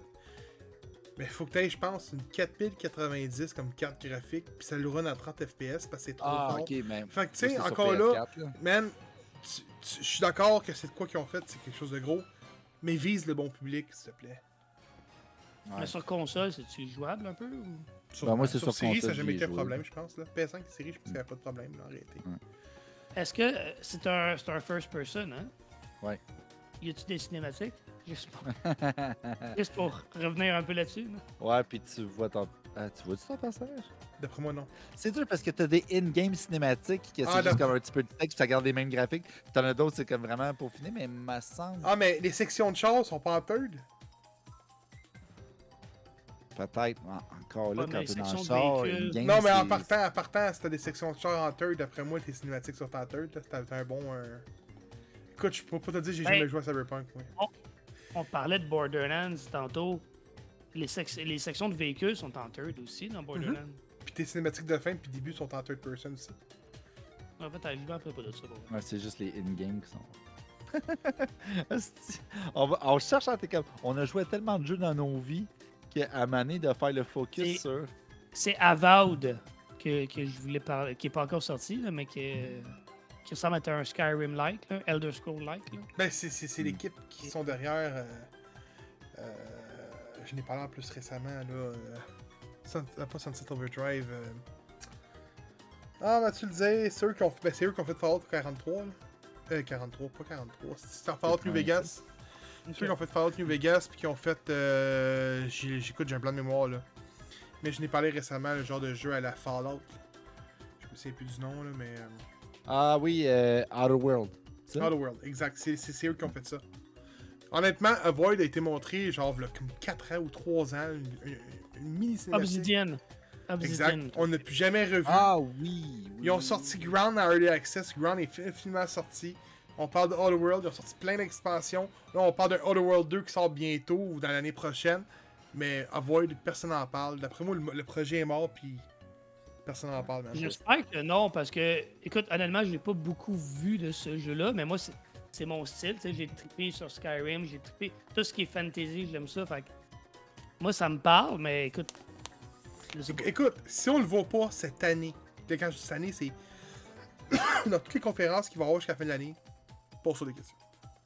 Ouais, non, je suis d'accord avec toi. Ça, euh, je suis absolument d'accord avec toi. Là, on est rendu au segment du média qui manque d'amour. Si vous aimez la marde, le pipi, puis les couilles, vous allez être choyé. Parce qu'on parle de Movie 43. Je me demandais Puis- où t'allais avec ça. Honnêtement, c'est un film qui aurait. qui, qui manque d'amour, puis- qui mérite d'être en manque d'amour. Je m'en excuse. Euh, J'en parlerai pas. C'est pas moi qui va, qui, va, qui va parler de ce film-là. là. Je vais dire mon avis à la fin, mais je vous laisse, les gars. euh, Je vous laisse faire la courte paille, ça vous tente. Là. Mais, euh, Ben non, mais moi, je vais laisser Steven, c'est lui qui voulait qu'on en parle. Bon, hey, Dieu, t'as une ok. bonne, Vous autres, bonne- vous l'avez vu genre il y a une semaine, moi ça fait genre trois ans. fait- Ah, mais bon. Ok, mais je peux en parler. Veux-tu que j'en parle? Veux-tu que j'en parle? Ça me dérange pas, je peux Ah, faire comme ça. vas-y. Je me rappelle de quelques Movie. séquences. Mais... Ok, Movie 43, c'est un film qui. Mais on va. oh, écoute, attends, j'ai petites. euh, J'ai des petites affaires ici. Là. Il y a des petites notes, là. C'est pas des petites notes. Là. Donc, le Movie 43, ok, en tant que tel. Je pense en, au, Québec, ça s'appelle My, Pro- My Movie Project, un même.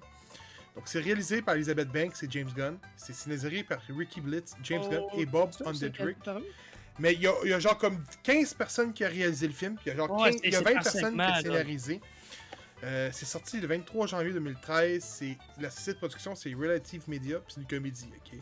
Puis, on parle de pipi, caca, couille, là, mais on n'est pas. On, on est vraiment dans de quoi qui va limite juste pas te faire rire. On n'est pas dans du South Park ou du, du Family Guy, là. On est vraiment dans un autre épopée. Donc, autrement dit, on suit Dennis, Dennis Quaid, qui, est, qui- qui- qui est vraiment le personnage principal du film, qui veut essayer de faire Ça son film. bien. Non, non, non! Please, non! Dennis Quaid! Dennis Quaid! Tu me. Hey, c'est qui son frère? C'est Randy Quaid. Randy Ouais, je Quaid. sais. Ok? Pour ceux qui savent pas, Le là. sapin c'est- des boules. C'est le frère, c'est le frère Domé dans le sapin des boules. Celui qui a une plaque de métal dans la tête, puis à chaque fois que le micro-ondes part, il se souvient plus du est pendant 30 secondes, 30 minutes. On parle de Randy Quaid, ok? Dennis Quaid, le gars là, qui était dans Dope à côté, qu'on a arrêté de le voir, puis là, il est revenu au cinéma, tout magané, à la Ricky Rook. Mickey Rook, ok, en tout cas, c'est pas ça. Donc on suit Dennis Quaid, ok, qui est l'acteur principal du film pas. qui veut essayer de vendre son projet un studio de film. Puis c'est un projet de film qui va vraiment prendre en situation plusieurs parties de, de- de plusieurs vies différentes. Donc on va vivre environ une dizaine d'histoires avec tous des acteurs de haute renommée quand même, tu sais. On parle euh, de... J'allais dire Kate Olsen, mais c'est ça, c'est pas ça son nom. Kate Winslet. Exact, c'est qui fait Titanic. Ou même encore Hugh Jackman qui fait Monsieur Wolverine. Donc, on est vraiment à une belle brochette d'acteurs dans ce film-là. C'est pas- c'est le cas de le dire. Ali Berry dans le film. Il a gagné le score. Si tu me permets, là, rapidement, là. Ali Berry, Kristen Bell, Kate Bosworth, euh, Gerald Butler, Josh Duhamel, Anna Faris, euh, ah oui, Johnny Knoxville, c'est vrai. Emma Stone, euh, Liv Schreiber, ok, euh, Naomi Watts, il y a, du- y a de Williams. Chris Pratt! C'est Chris Pratt! Chris Pratt qui fait Chris probablement le, Pratt. me- me- le meilleur rôle du film. là. Je, je veux pas être C'est méchant. excellent, c'est excellent. Donc, on va vraiment vivre plusieurs situations. Souvent, c'est des- ben, pas souvent, c'est toutes des situations malaisantes. OK? Dans le but de rendre le, le- le- le- le- la personne qui visionne le film malaisée. Donc, euh, on va parler un moment donné, on a une scène que euh, Hugh Jackman a des couilles au visage, puis là.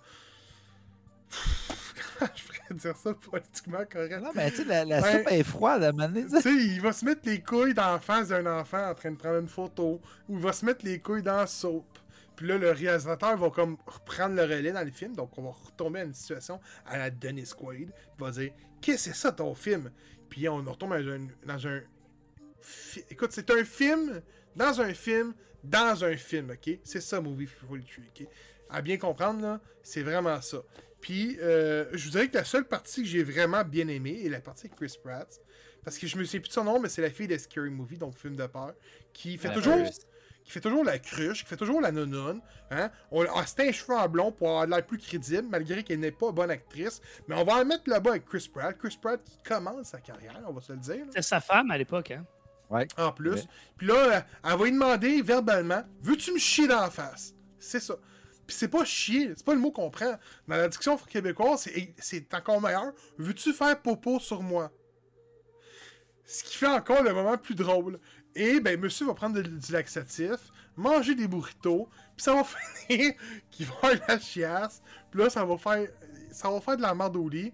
Elle va crisser son camp en broyant, disant que il veut juste faire chier dessus, il veut pas faire popo, il veut chier dessus elle. Puis monsieur Chris Pratt va se faire percuter par un char pour créer une explosion de merde sur le pare-brise du char. C'est probablement la seule partie que j'ai faite comme fuck, c'est drôle. Mais le reste du film, on essaye de mettre le moment malaisant de l'avant-plan avec beaucoup d'humour, mais les deux ne fonctionnent pas, ça collabore pas. Euh, souvent, je sais pas si c'est le fait de voir des grands acteurs essayer de jouer au rôle, tu sais. On a un rôle à un moment donné, Cali Berry, à se faire des chirurgies, pis pour moi, je trouve que c'est un moment qui qui fit pas. Tu sais, c'est... Ah Non, mais c'est le côté du, du dare. C'est ça qui est. Ouais, je suis d'accord, je suis d'accord, mais on est dans l'absurde à l'impossible, là. Qu'est-ce que c'est le dare ou les couilles au visage? C'est impossible. Vu que la moment avec Chris Pratt, c'est quoi qui se peut vraiment comme scène. Là? Ah, t'as vu la quantité de marde qu'il y avait là? Non, ça se peut pas, man. Ah, non, effectivement. Gros, t'es-tu dans ma bolle le matin et tout, man? Je peux te le dire que c'est possible. Hey, gros. Non, non, non, non, non, non, non, non, hey, il y avait de la marde au pied carré là-dedans, là. Hey, hey. Chris, il a, il a son poids en marde, man. Arrête, là. Trois fois il a repeinturé le char. Regarde, dis-moi que c'est pas bon, mais si tu cra- Mais- t'es crampé comme Mais non, un- mais si tu me dis, comme faut bien qu'on on élève le débat, hein. On élève la conversation aussi. Hey! Mais, Écoute- oui, honnêtement, je vous ai conseillé ce film-là parce que j'aimais la brochette d'acteurs. J'aimais l'humour grivois de ce film-là parce que, tu sais, souvent les films genre New Year's Eve, euh, Valentine's Day, tu sais, ces- ces films-là où tu as genre 10 petites mini-histoires qui s'entrecroisent pour faire une grande histoire finale que tout le monde s'aime puis que tout le monde se connaît. Puis, c'était intrigué dans un film d'humour qui avait aucun fucking sens, puis que finalement, c'était juste comme du gros n'importe quoi. Moi, je trouve que c'est pas un film qui est dans ton top, mais c'est un film qui te fait décrocher de la vie. Qui, des fois, n'est pas toujours facile. Hein? Pas ça le dire? Pas toujours facile. Des fois, tu peux être constipé, des fois, tu peux avoir la diarrhée. Des fois, tu peux avoir envie d'une chirurgie, mais elle ne fonctionne pas comme il faut. C'est- ça, la vie. Écoute, D'avoir des couilles à la gorge. hon- honnêtement, c'est vrai que c'est de l'humour pipi, caca, poil, euh, oui, pis tout, là. Je vais... Oui, mais je vais avouer que moi, j'ai trouvé ça drôle. J'ai Ben- trouvé ça drôle parce que, c'est... Puis, peut-être que moins bien écrit, puis je suis pas en train de dire que c'est superbement écrit, mais moins bien écrit, puis peut-être avec des acteurs moins connus, ça aurait pas fonctionné. Mais là, on a vraiment tous des gros, gros noms. Puis il y a une affaire que moi qui m'a paru évident tout le long du film, c'est à quel point il avait l'air d'avoir du fun à faire ça. Ah, c'est sûr. Puis on s'entend, c'est des acteurs là, que euh, la grosse majorité là, ont une très belle carrière. là. Il n'y avait pas besoin de ce film-là, là, mais ils se sont dit Hey, on s'écrit toutes des petites histoires, on fait de quoi C'est un gros party. Euh, pour eux autres, c'est pas énormément de travail parce que ça représente une, une partie seulement du film. Puis ils ont eu du fun, ils ont fait des grosses conneries. Moi, d'avoir, tu sais, les couilles dans la soupe, là, c'est pas ça qui est drôle. C'est le fait qu'il y a Jackman. seulement. Ben oui, puis il y a seulement Kate Winslet qui s'en rend compte. C'est ça, puis Ouais. tout le monde est comme non, il n'y a pas rien. Puis elle est comme Voyons, Chris, man, il n'y a personne qui voit ça. C'est ça qui est drôle, tu sais. Puis c'est un exemple parmi tant d'autres. Puis c'est vrai que tous les numéros ne sont pas autant drôles. Hey man, le, bout- le bout que des, des, des- des règles, là, c'est zéro drôle. Là. Euh, lequel ça? Oh, il y en a, la- y en a- la- il y en a la- deux, les j'ai trouvé, j'ai trouvé zéro drôle. là. Celui des règles, autrement dit, la fille, elle a ses premières règles. Il y a cinq du vagin! Ah oui Ah, lui, cinq du vagin! C'est zéro drôle. Puis celui, du- celui avec Butler, euh, Knoxville, puis euh, euh, Williams, c'est zéro drôle non plus avec les, les nains. là. Je m'excuse, j'ai pas trouvé ça drôle. Ouais, comme je t'ai dit, il était pas tout drôle, les gars. Non, non, non. Mais il y en a. Hey, c'est celui, là, quand t'as. c'est qui C'est Liv Schreiber, puis je sais plus trop c'est qui qui fait la mère, là. Puis là, il parle comment il. Oh, le il jeune qui éduque se fait leur enfant à la Ça, ça, maison, là. Ah, Hey, ça, c'était fort. L'affaire Mais- avec mais- Batman et Robin qui font du speed dating. Non, Oh, ça, c'est pas bon. Ah, Non, non, non, non, non. C'est juste con, là. Ah, ah, ah. Ah, non, Mauvaise c'est foi. Mais ça, ça dépend. Il faut, faut que t'aimes les, euh, les, les acteurs. Comment il s'appelle donc? J'essaie de retrouver son nom, là. Euh, le gars qui fait ça, euh, Jason Sudeikis, gros, j'adore ce qu'il fait, moi. Fait que, tu sais, faut que t'aimes les, les acteurs aussi, peut-être. Mais bref, moi, j'ai trouvé ça super drôle. Euh, oui, c'est de l'humour bas, c'est pas intellectuellement poussé, mais c'est du, c'est le fun. Moi, Mais- j'ai eu mais bien je pense que c'est ça, tu apportes un point. Qu'est-ce qui est le fun, c'est de voir des, des acteurs de prestige, vraiment. du gros Se mettre dans calibre. des situations totalement n'importe quoi. C'est comme comment est-ce qu'ils ont pu se réduire à faire ça, puis c'est ça qui est drôle. C'est ça Nous qui est autres, on drôle. fait fuck it, on a du fun, on est entre amis. Clairement, genre, l'ambiance était bonne sur le plateau. Puis on fait de quoi, et puis regarde, ça a donné ce que ça a donné. Écoute, le film n'a pas des bonnes reviews, malgré qu'il est rentré dans son argent en masse. hein. Ouais, sûrement. Mais, tu sais, le film n'a pas des bonnes reviews, puis c'est correct. Probablement qu'ils s'en collent. Les autres, ils ont eu du fun, puis c'est ça qui compte, là. Ah oui, Hey, L'affaire, le, le iPod avec la femme, là, que c'est une femme, là, puis là, tu vois, il est de même, puis il joue avec le son, puis dans le fond, il est en train de la doigter. et tout. Ah. T'es comme, ben voyons donc, ça se peut pas. Là, Vous voyez pas qu'il y a quelque chose qui marche pas? Avec genre deux, trois références de Pretty Woman qui est comme pas drôle non plus, là. Je m'excuse, là. Hey, Moi, j'ai suis impressionné parce que j'étais sûr à 100% que ça aurait été Gab qui l'aurait trouvé drôle, puis que Kevin, tout arrivait comme genre, quel film con? Et là, on a. Ben oui, J'aime mais ça. c'est con. J'aime ça. très très con, mais Ouais. des, des Ah fois con, c'est le fun con. aussi. Hey, puis, puis je suis quelqu'un, on va se le dire, je suis quelqu'un qui écoute des affaires. Con. Ah, T'écoutes South Park. Ben, qu'on veuille ou non, South Park, ça reste malgré. euh, Mais il y a un côté politique puis d'actualité de South Park qui effectivement dénonce des affaires puis qui va le caricaturer pour justement dire comme à quel point c'est stupide.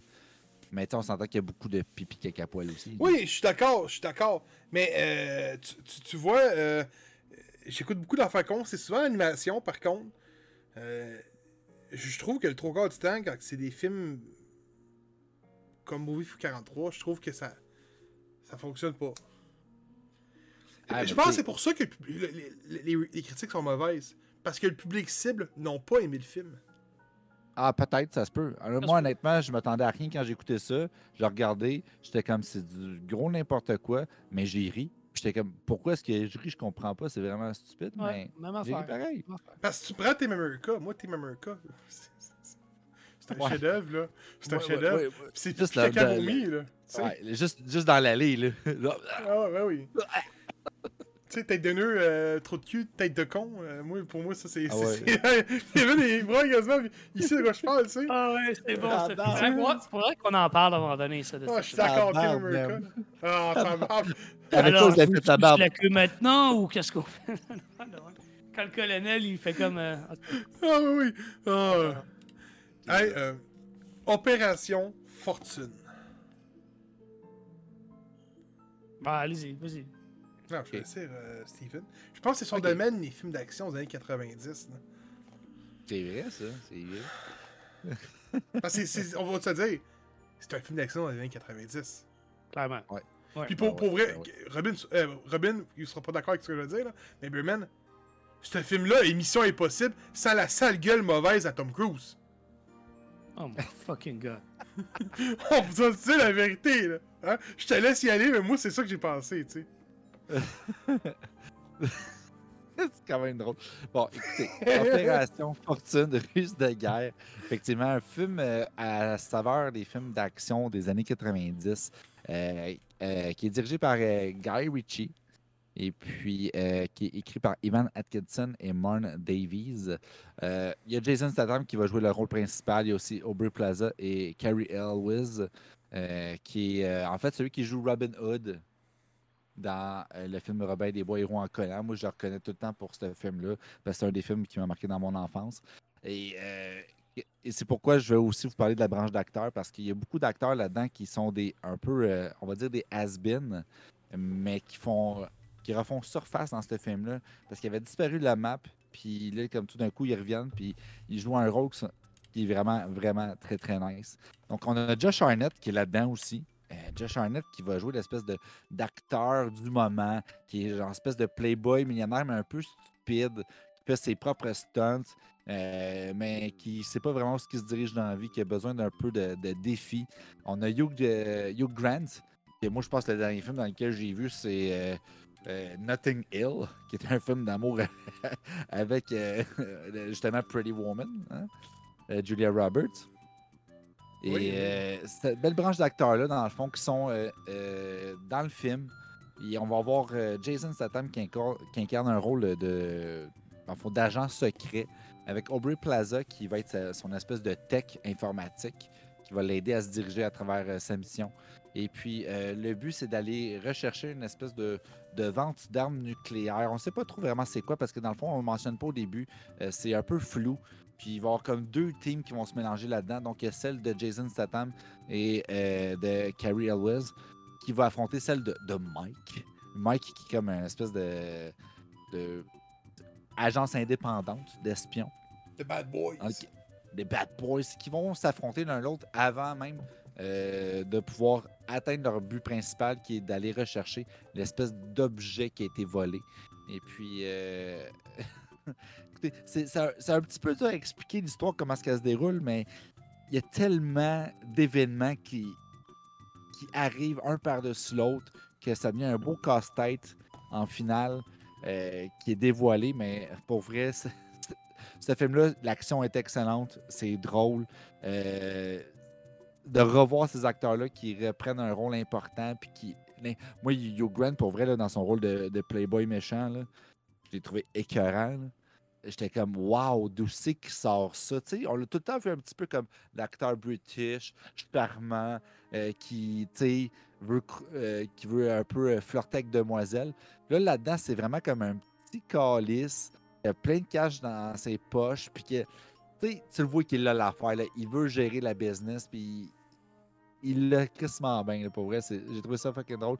Josh Hartnett aussi qui fait un peu euh, son imbécile, mais que euh, c'est un gars d'action. Il est un peu nerveux. Il, veut embarquer dans la game d'espion. Mais finalement, il est comme genre, ah, je suis pas sûr. Ça a l'air dangereux. Je suis pas habitué à ça. Puis là, les autres qui les rassurent, qui sont juste comme, hey, t'es un acteur, tu vas le faire. Vas-y, let's go. Garde-toi. Le point fort du film, euh, ça va être Jason Statham. Vraiment, là. euh, je sais pas comment il fait ce gars-là depuis le transporteur. Il a captivé mon attention. Puis encore une fois, il continue. Ses coups, je sais pas comment ce qui est fait avec l'angle de l'écran, je sais pas trop. Ça a l'air de rentrer, man. Quand il donne ses coups dans la gorge, là, on dit, je sais pas pour toi, là, Gab, là. Moi, j'ai j'ai pas me donner quelque chose. On appelle ça un bon, pas un- si- un bon acteur de film d'action, c'est ce que c'est. J'étais comme, Chris, j'ai la trachée qui est en feu. C'est pas pour vous autres, les gars, là, mais moi, j'étais comme. J'avais tout le temps comme un petit. Un sursaut, là, les épaules qui viennent te toucher les lobes d'oreilles. J'étais comme! Ah! Oh! Il fesse, puis le, bruitage en plus qui doit être vraiment magique. Là, tu le sens rentrer, là, puis t'entends juste le gars choquer. Puis... J'étais comme, wow! il a en tabarnak, ce gars-là, pour vrai. On, on, aura- on aurait beau dire n'importe quoi. Oui, ça fait longtemps qu'il roule, ça fait longtemps qu'il fait les mêmes calices de films, ça fait- il fait toujours le même calice de rôle. Mais c'est comme The Rock, esti. Il il l'a. Il a l'affaire, il a du charisme. C'est un British qui a un bel accent. Il se bat comme un dieu. Puis il a l'affaire. Il l'a. C'est- juste ça. Mais aurez beau dire n'importe quoi, dire qu'il n'y a pas de talent d'acting, peut-être. Mais Callis, quand il se bat puis qu'il parle à l'écran, la différence entre Staten The Rock est simple. The Rock pense qu'il peut faire des gros films tout seul. Staten le sait, fait qu'il s'entoure de bons acteurs. ah, Parce que Ouais, props à bon JJ et à Sarah qui, fait, qui fait sa, sa geek dans le film. Elle fait une mangeuse d'hommes, mon homme, là. Puis elle fait son rôle à la perfection. Elle est solide, elle a du charisme. Euh, puis JJ qui, qui, fait, qui est un tireur d'élite hors pair. Puis qui est souvent, genre, sous-estimé par Staten. Puis au final, ben, le gars, c'est juste une machine pure et dure. ouais, c'est. Ben, de ses pieds. J'ai juste ma job. C'est c'est excellent. Honnêtement, j'espère de tout cœur d'avoir un 2 puis un 3 avec le même, la même qualité. Parce que souvent, ces films-là Mm. descendent en qualité après le 2 ou le 3. On n'est pas dans John Wick, là. Mais euh, moi, je trouve que c'est un mélange de Mission Impossible puis de. C'était quoi le film qu'on avait vu récemment avec Nicolas Cage, là? Ah, pas l'affaire de. Avec. euh, Pedro Pascal Pascal? Pedro- ouais, ouais, euh, Ah ouais? le- ouais, la- l'affaire sur la vie de Nicolas Cage. hein? Ouais, ouais, pensais oui. que tu la- m'aurais dit euh, Red Notice, justement, avec Ah, euh, non, non, non. The Rock. Ben, ouais, je- ça, pourrait, ouais, ça pourrait être aussi, mais je trouvais que ça ressemblait à ça, tu sais, l'acteur qui rencontre un, un criminel, puis il y en a un qui est en favoritisme, ça va être le- l'acteur, puis l'acteur veut Ouais, pas vraiment y aller, mais il y Ah, va ouais. malgré tout suite à un truc. Puis on est vraiment dans les ambiances de Mission Impossible dans le sens que ben, il y a une équipe nouvelle autour de lui. Lui, c'est l'homme qui capable de tout faire, qui, qui est l'homme hors pair. Puis euh, il y a ses, ses acolytes qui sont excellents. Donc, euh, moi, je trouvais que ça me faisait penser à ça avec quelqu'un au-dessus d'eux qui ne touche pas une arme. Vraiment comme à la Mission Impossible un peu. Tu sais, là, je te, je te parle des, des premiers, tu sais, là. Le 2 puis Ouais, 3 ouais. peut-être, là. Mais euh, on est vraiment là-dedans, je trouve. Euh, man, c'est probablement le meilleur film d'action qu'on a vu dernièrement. là. Tu sais, J'ai Ah, c'est pas vu John un, Wick. c'est un hein. bon roller coaster. Là. J'ai pas vu John Wick, fait je peux pas dire s'il est meilleur que John Wick. Ah. Mais c'est l'un des meilleurs films d'action qu'on a vu dernièrement. Là, quand je dis un film d'action, c'est un film d'action qui s'inspire des vrais films d'action des années 90. tu sais. Oh fait que oui. un homme contre mille est capable de tout faire. tu sais. C'est vrai. C'est un film qui est le, qui est le fun. En partant, euh, Jason Statham est, est le fun à regarder. Euh, tous ces films, il y a un style qui est très très à lui. Là, tu reconnais tout. Il y, a- un style de film, on s'entend. Il y a un style de personnage. Mais c'est tout le temps agréable à, à regarder, c'est tout ça le fun. Euh, J'ai beaucoup aimé le côté espion, organisation euh, d'espionnage, puis tout ça. Puis de, euh, bon, moi, ça, ça va dans mes cordes. Euh, la seule affaire, c'est que c'est un film que tu as écouté, puis que tu oublies rapidement, j'ai trouvé. Ouais, c'est pas Euh, innovateur, ça, c'est sûr. Non, tu sais, puis il y a beaucoup de meilleurs films dans le catalogue de Jason Statham, tu sais. Euh, je pense que c'est un film qui est la définition même d'un film euh, en streaming. Il veut pas nécessairement euh, un défaut, mais C'est pas un film de streaming. gros, ce film-là a eu une sortie cinéma. Attends un peu, quoi? Oui, Pas vrai? oui, oui, il y a eu une sortie internationale, puis il y a eu une sortie au- c'est aux États-Unis que c'est sorti sur Prime. Ben, viens. Oui, oui, oui, oui, oui, oui. Bon. Oui, c'est je pense que même a eu une. Arrêtez, je pense qu'il est sorti en avant-première dans le cinéma en Turquie. Es-tu sérieux? Je crois que oui. Ben écoute, je veux bien le croire, mais dans ma tête, ça, de la manière qui est filmé, de la manière qui est réalisé, puis j'ai bien aimé la, la comparaison que je pense que c'est Steven qui a faite avec Red Notice. Ouais. Qui là, je vais peut-être apprendre qu'il y a eu une sortie au cinéma aussi. là. Si, il n'y a plus rien qui m'étonne. Non, non, Red Mais- Notice, par contre, était censé sortir au cinéma. Il n'a pas pu à cause de la COVID. Les droits ont été achetés par Netflix. Ok. Mais en Ah, tout cas, moi, j'ai écouté ça, ce, ce film-là, Opération Fortune. Puis dans ma tête, c'est clair que c'était un film direct en streaming. Genre, il y avait. Ça se pouvait pas sortir au cinéma, ce film-là, tu sais. Puis c'est- comme je l'ai dit, c'est pas nécessairement un défaut, là. Mais. Ouais.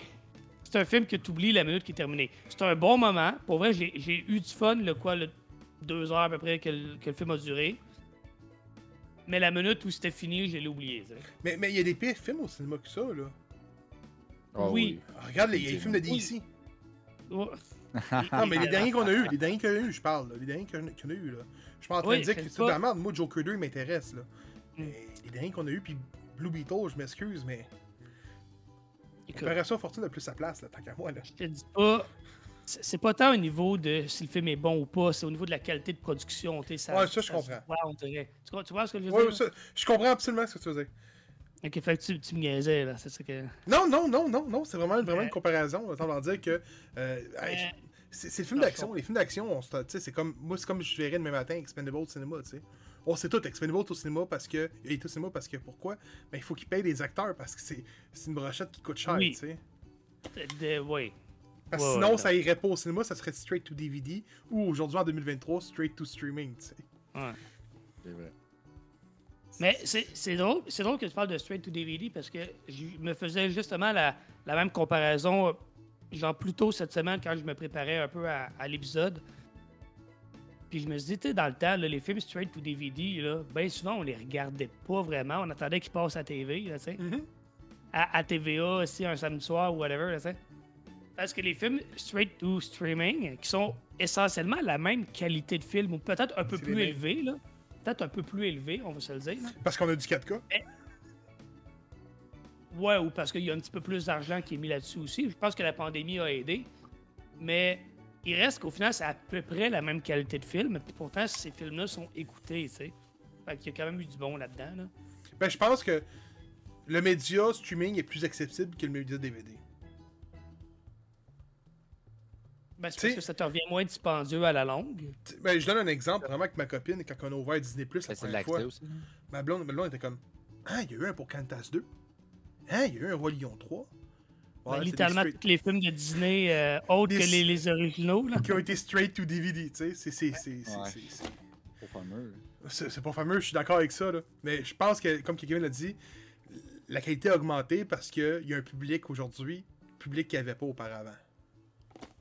Oui, puis parce tu sais, on s'entend que ces films-là, ils faisaient pas vraiment de pub non plus dessus, là. Tu sais, euh, la, la petite sirène 2, là, je pense qu'il y en a même eu trois de ça, là. Si- que- à moins d'être tombé dessus, à un moment donné, au Walmart, dans, la bin à 5$, tu peux pas savoir Ouais. que ce film-là existait, tu sais. Ça a l'air d'une expérience vécue. Tandis que... ouais, c'est sûr. Non, je, je l'avais écouté on est sur Disney Plus euh, dans le temps, euh, dans une autre vie, mais euh, tu sais, il n'y avait pas de publicité pour ces films-là, tandis que dans les, une plateforme de streaming, ben, tu- en, surfant sur la plateforme, tu vas finir par tomber dessus éventuellement, ou bien eux, ils peuvent se faire de la petite publicité qui leur coûtera pas rien, parce que c'est directement sur la plateforme, que tu vas payer pour des films un peu plus de, haut niveau. Là, hop, tu vas voir ça, tu vas l'écouter, puis c'est peut-être euh, plus facile aussi pour eux. Là. Hey, pis c'est con, hein? Tu sais, à ce temps, on a un top 10 sur Netflix. Ils ont juste à le coller top 1, man, pendant une semaine de temps. Genre. On s'en- on s'entend, on sait même pas si c'est vrai les top 1, les top 10 là, qui sur Netflix. Là. Ils veulent Non, mais- pousser le film. Là, le gars, il voit ça en top 1, il l'écoute, l'écoute, ça fait du pourparler.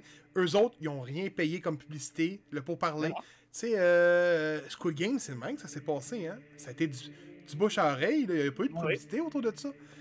Même s'ils se font pas des. des même s'ils se feraient des, des faux tops ou whatever, ils peuvent se créer une catégorie en primeur. Ben oui. Et puis là, que dès que tu ouvres ton application, tu arrives mettons, sur la page en primeur, tu le vois. Dès que tu ouvres Netflix, dès que tu ouvres Amazon, c'est la première fois que tu vois. Fait qu'éventuellement, sur la moyenne du monde, il y en a qui vont cliquer dessus. Puis là, ben. Tandis que dans le temps du straight to DVD, il n'y avait pas ça. Non, puis tu sais, on parle de Staten. Mais Staten a fait Dead Race qui est excellent. Avec Nelly, Ben, je pense. Il a eu fait son pain et son beurre avec des films comme ça aussi. Ouais, mais il y a eu un 2, il y a eu un 3, puis je crois même qu'il y a eu un 4. Tous des films straight to DVD, puis tu regardes ça aujourd'hui, puis t'es comme, c'est pas beau, man!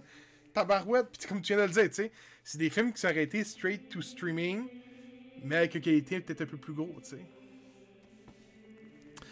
En parlant de streaming, vous savez-vous, les boys, qu'il y a une nouvelle série de Stargate qui sort sur Amazon Prime? Ouais, on le sait, c'est partagé. J'espère Guys. que tu vas le couvrir, là. Ben oui, puis il était temps. Si, ça Ah, fait, était ça fait, un- ça euh, fait un an qu'ils ont acheté. Mais ça fait un an qu'ils ont acheté les droits d'MGM. Ils, font... Ils ont fait quoi avec MGM à date? Là, je te parle d'annoncer des projets. Un, là. un an, parle- c'est pas. là. Ouais, mais oui, mais je te parle d'annoncer des projets, là. Tu sais, tu sais, euh, Fox ont été achetés par Disney, là. Puis le lendemain matin, on savait qu'il y avait un nouveau Home Alone qui était en planification, un nouveau Die Hard, euh, un nouveau, un nouveau euh, Pré- Prédateur. euh, le lendemain. C'est un exemple. Ouais, c'était pas le lendemain. La série Home Alone qui a rien, qui a rien fait. Die Hard, honnêtement, sans Le Bruce film? Willis. le, fi- le film? Il y a eu un film? Le, le film de Home Alone. Ah, il y a eu Ouais. un autre film? Ben oui, on l'a couvert. C'était pas une série? Parce que Non, moi, je l'avais pas Toi, c'est. Santa Claus que tu parles. Non, non, non. Home Alone sur Disney+. Je pensais, pas, je pensais que c'était une série. Non, c'est un film. Un film qui était Mais moi, je correct, l'avais pas écouté, moi, anyway, fait que, parce que je savais que c'était pas pour moi. Die Hard, écoute, d'après moi, tu viens de le dire, l'acteur a comme causé problème, je pense. On sait un peu pourquoi aujourd'hui. Predator, il a été excellent. Tu peux pas faire Die Hard sans Bruce Willis, là, tu peux pas. Là. Non, non, mais c'est ça, je pense que c'est l'acteur mais a... c'est fini, là, ça. Là. Puis Predator, ben écoute, ça a été un des meilleurs films, je pense, C'était de, ça. de, de Fox sous la bannière Disney, là. Mais c'est un straight to streaming, c'est pas un straight to cinéma, ça, là. C'est pas un cinéma, là. Il est pas sorti après. Non. euh, Non, c'est straight to euh, streaming. Exclusivité ah, Disney+, Plus, ça. Stray, ça s'appelait, là. Prey, ouais, exact. C'était bon, ça, pourtant. Hey, euh, dernier jeu aujourd'hui. Ben, dernier sujet. Je parle d'un jeu qu'on n'a pas parlé. Je sais pas pourquoi on n'a pas parlé de ça. Je pense que j'ai juste pas acheté le jeu. C'est Gran Turismo 7, ok? Euh, j'ai dans les mains parce que PlayStation m'a envoyé la copie du jeu. Qui est, euh, que j'étais pour faire la, période VR. Donc, je vais y voir un segment du jeu. Je vais couvrir le jeu au complet. Donc, une période du jeu, puis une période VR que je vous parler. C'est offert par PlayStation, édité par PlayStation. C'est développé par Polypony Digital. C'est un type de jeu qui s'or- qui s'oriente plus à un jeu de simulation de course et non un jeu de course. Vraiment arcade. Je m'excuse. PS4, PS5, c'est disponible. C'est pas d'hier, c'est du 4 mars 2022. Il se vend 90$ sur PS5, je pense. 79$ sur PS4 parce que tu as l'upgrade, tu 10$ pour PS5. Et euh, par contre, il est en rabais en ce moment euh, jusqu'au 27 avril. Fait que si ça t'intéresse, fonce. Gran Turismo 7, autrement dit, je trouve que c'est une licence qui tire de la patte depuis un bon moment. On se mentira pas les choses, euh, on se mentira pas là. Je pense que tout le monde se rappelle du 2 puis du 3 dans son cœur disant que c'était les meilleurs jeux de course à l'époque, qu'il n'y avait rien qui battait ça. Peut-être à part Limit, Net for Speed, puis un peu, je pourrais peut-être dire Juice, qui ont sorti des bons jeux, mais on est dans le style arcade. Et Ah, Forza, Forza est arrivé avec Forza Motorsport 2, parce que le 1 était pas pareil que le 2, avec 2, puis on pognait à la palme, puis depuis ce temps-là, je pense Forza Motorsport est comme au-dessus, au coche, une coche au-dessus de Gran Turismo 7. On a eu, le dernier Forza qu'on a eu, je pense, ça date de là 5 ans. Là, je parle de Motorsport et non Horizon. Ouais. 4 ou 5 ans. Il y a un nouveau qui sort cette année. J'ai hâte de voir ce qu'ils vont faire. Gran Turismo 7 a mis il, a, établi quelque chose. ok? Et avant tout, je sais que c'est un jeu qui a eu un launch horrible. Euh, je pense qu'il y avait des bugs au niveau des sauvegardes. Ça a été réglé. Je pense qu'on a même donné un million de crédits à tout le monde qui a eu des bugs de sauvegarde qui déclaraient un affaire la même. Donc, euh, dans Gran Turismo 7, tu vas avoir deux sections. Tu vas commencer, tu as une section campagne, une section arcade, ok? Une section qui va être rythmée. Tu vas une tune qui va jouer et il va falloir que tu pognes des checkpoints ta course qui va être, euh, autrement dit, euh, la tune qu'il va falloir que tu termines. Donc, mettons que la tune dure- dure 7 minutes. Il va falloir que tu, tu cours 7 minutes en pognant des checkpoints de temps en essayant de conduire le plus, mieux possible. Pour la version campagne, on est dans une, campagne de 39 chapitres. Ça s'appelle, les chapitres s'appellent les menu books. Donc, tu te diriges vers un café, puis lui va te donner des missions. Les missions vont varier entre upgrader ton char, euh, collecter trois chars d'une même marque. Donc, on a le menu book Chevrolet, menu book Porsche, ainsi de suite. Et euh, des, des tournois, donc des, des grands prix. C'est rare que je vais dire ça, mais j'ai pas fini Gran Turismo 7. Il me reste trois chapitres. Sur 30. Mais c'est pas cool comme jeu non plus. Euh, ben, les Gran Turismo, mon homme, là, qui t'a fait des 100 heures, man, avec les petites courses enduro, là. Celui-ci, c'est peut-être le plus court que j'ai joué à là. Je tiens à dire, j'ai pas joué au 5 et au 6. Ouais, Ni au prologue. C'est que je suis comme. C'est sûr, il n'y a pas grand monde qui ont fini Gran Turismo à part ceux qui font juste jouer à ça. là. Ben, il me reste trois chapitres, Big. Quand même. J'ai, j'ai, Ouais. j'ai- écoute, je suis rendu au, euh, avec les Ferrari. J'arrivais au Supercar, qui ben, les gros chars. Donc, autrement dit, euh, ce jeu-là est vraiment bien divisé. Tu as, une world map.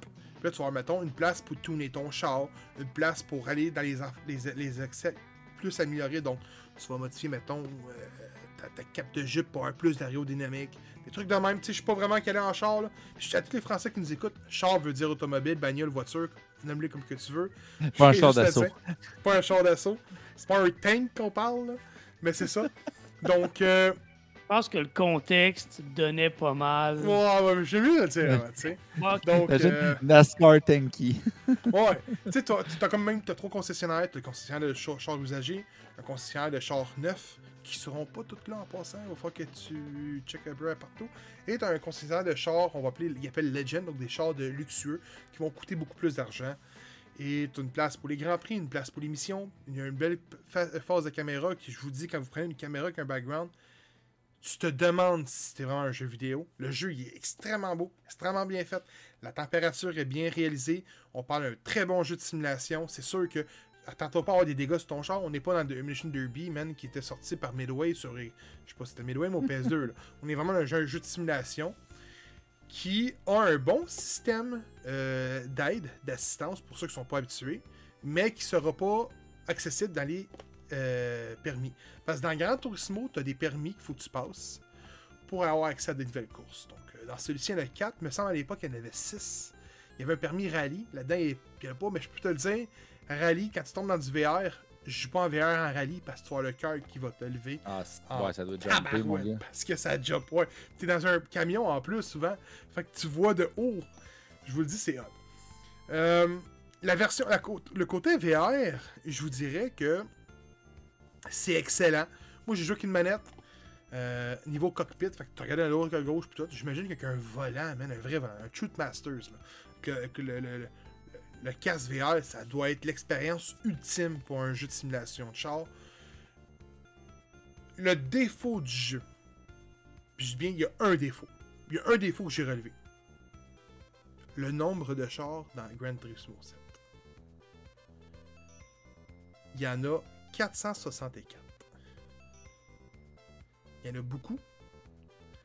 Mais de mémoire, il y en avait beaucoup plus auparavant et c'est peut-être ma mémoire qui me fait défaut, mais quand tu arrives pour faire des courses avec des trucks, tu as un choix entre un Toyota Tundra ou un Ford Raptor, puis ça finit là. Il n'y a pas de Silverado, il n'y a pas de RAM. Peut-être c'est de la merde, hein? Je connais pas les choses, je viens de le dire. C'était de la merde, mais avoir l'accès à plusieurs choix, c'est peut-être hot, tu sais. Le but du Grand Turismo, c'est d'accumuler des chars, de collectionner, de monter le niveau, de débloquer des nouvelles missions et tout de suite. C'est ça, tu sais. Moi, euh, au moment que je parle, j'ai 71 chars dans le jeu. Fait que. Puis probablement que je vais essayer de te les faire parce que pour vrai, Grand Turismo 7, je vous le dis, c'est le meilleur jeu de char disponible aujourd'hui. En termes de rétro, il dépasse pas ses, ancêtres. Mais en termes de jeu de char, présentement, au moment qu'on se parle, c'est le meilleur jeu de char. Simulation de char, du moins. Puis je comprends pas. Ben non, ben c'est quoi la, seule autre compétition à part euh, Forza Horizon? Ben j'allais dire, je pense que c'est Ar... Arceto Corsa, c'est ça? Comme ça. Mais encore là, c'est pas pareil. Mais je comprends pas qu'il n'y a pas de third party qui va qui check qu'est-ce qui se passe de bon chez Forza, qui check de bon ce qu'il y a chez Gran Turismo, puis qui en fasse un gros jeu. Je comprends pas. Ça pognerait. Le marché est peut-être pas aussi. Mais non, mais, non, mais. Ah ouais, asphalte. Hey man, ça serait écœurant, là. Ubisoft, t'es où Ubisoft, là? Ubisoft, là, c'est ton genre de faire ça, le copier. Encore en train d'essayer de sortir Skull and Bones. Ben, j'allais dire peut-être de Crew 3, mais encore là, de Crew, c'est style arcade. Mais euh, Grand Turismo 7, je suis pas un fanatique de jeu de char. Je suis tombé en amour pour son côté VR. Je suis tombé en amour pour ce que c'est. Pour moi, Grand Turismo 7, c'est un 9.9. Je vous dis, il y a juste un nombre de chars. J'ai eu du fun, j'ai eu du plaisir. J'ai pogné la manette, j'ai joué, puis. Man, je veux toujours revenir. Je veux toujours les rejouer. C'est bon, c'est un bon jeu. Pour vrai, j'ai rien à dire. Puis tu sais, c'est con à dire, mais on va bientôt à mi-saison, on peut le dire. Geek Award, ça peut être ma découverte de l'année. Hein. Ça les ouais, passé. t'attendais pas parce que c'est tout le temps été Forza qui était devant Grand Turismo. Écoute, mon dernier Forza, c'est le 3. Forza Motorsport 3. Si mes moins bonnes sont rendus au 7. Le nouveau qui sort en fin d'année, c'est un 7. Et je m'attends que Forza Motorsport dépasse de loin Grand Turismo. Parce qu'ils ont, des, ils ont pas le choix. Puis ils ont des crottes à manger. Parce que Grand Forza, Forza Motorsport ont l'emblème du jeu de char numéro 1. Et pour moi, Gran Turismo 7 a prouvé qu'il était encore dans la game. Bon, c'est fun à entendre. ça. La compétition est bonne, parce hein? que Ben oui, ben Moi, oui. honnêtement, j'ai toujours été un gars de PlayStation, tu sais. et, euh, on le sait, là, j'ai, là, je suis penché vers le Xbox à cause du Microsoft Game Pass, puis qu'on dirait que PlayStation a un peu pris la banqueroute. Mais Gran Turismo, j'ai tout attrapé là-dessus, puis ça avait pris un down à m'amener parce que je sais pas si justement ça. Il n'y avait pas un côté évolutif, c'était tout C'est ton comme un 5, ça a un- coupé. C'est comme devenu un reskin, un peu, un peu comme les jeux de sport, tu sais. Fait que Oui. t'étais juste comme, OK, je comprends pas. Mais effectivement, le 7, j'avais réessayé le bêta, puis j'étais comme, oh shit, OK, là, on parle pas juste de graphique, on parle pas juste de comme rebrander le jeu. On parle de genre, OK, on met la totale au niveau du managing, au niveau des courses, au niveau des, des du gameplay, de tout, là. Tu sais, c'était comme, OK, on a vraiment refait le jeu avec les capacités d'aujourd'hui. Ça, c'est cool. Puis, comme je le dis, moi, mon dernier Forza Motorsport, c'était le 3. On faisait le, on faisait le Mans, puis on se faisait du fun en gang en, en ligne. C'était tout. Mon chum avait piraté, ben, il avait arrêté son compte, il avait modé son compte, fait qu'il avait infini d'argent. On avait tous des bouquetis montés, puis on faisait du fun, tu sais. Fait que je, vous le dis, mon expérience pour le dernier Forza, c'était pas vraiment ce que ça devrait être. J'ai pas, pas de, connaissances au niveau jeu de char, fait que ce que je vais dire en ce moment, je sais pas si c'est arrivé dans le Forza ou dans Gran Turismo. Du moins, il est pas dans le 7 parce que je l'ai pas vu. Mais checkez bien ça que si dans Forza euh, euh, Motorsport 7, le dernier, le prochain, il n'y aura pas le Grand Prix de Montréal. Comme piste. Puis ça, c'est pas déjà fait dans Forza. Comme je dis, ça se peut que ça soit déjà arrivé ou que c'est déjà là. Mais écoute, juste ça, on- va te faire sais. C'est quand même une piste de F1. Tu peux pas croire. Puis écoute, moi, c'est des, ces, ces jeux-là, je les ai pas joués euh, autant du côté de Forza Motorsport que de Gran Turismo. Fait que je parle peut-être à travers mon chapeau, là, mais c'est une piste de F1 qui est déjà apparue dans énormément de jeux dans le passé, notamment les jeux de F1.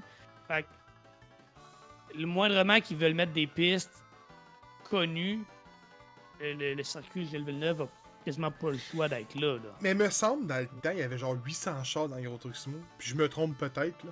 Puis me semble qu'il y avait des F1. Il y avait des indies, ça serait sûr.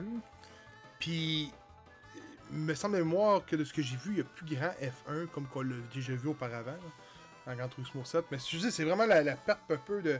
Mais, mais tu sais, puis écoute, je sais que j'ai dit le contraire le deux épisodes, puis je me contredis aussi vite. ça me- Mais demain matin, il me sortirait un DLC de 50$ avec 500 chars, je retournerais jouer.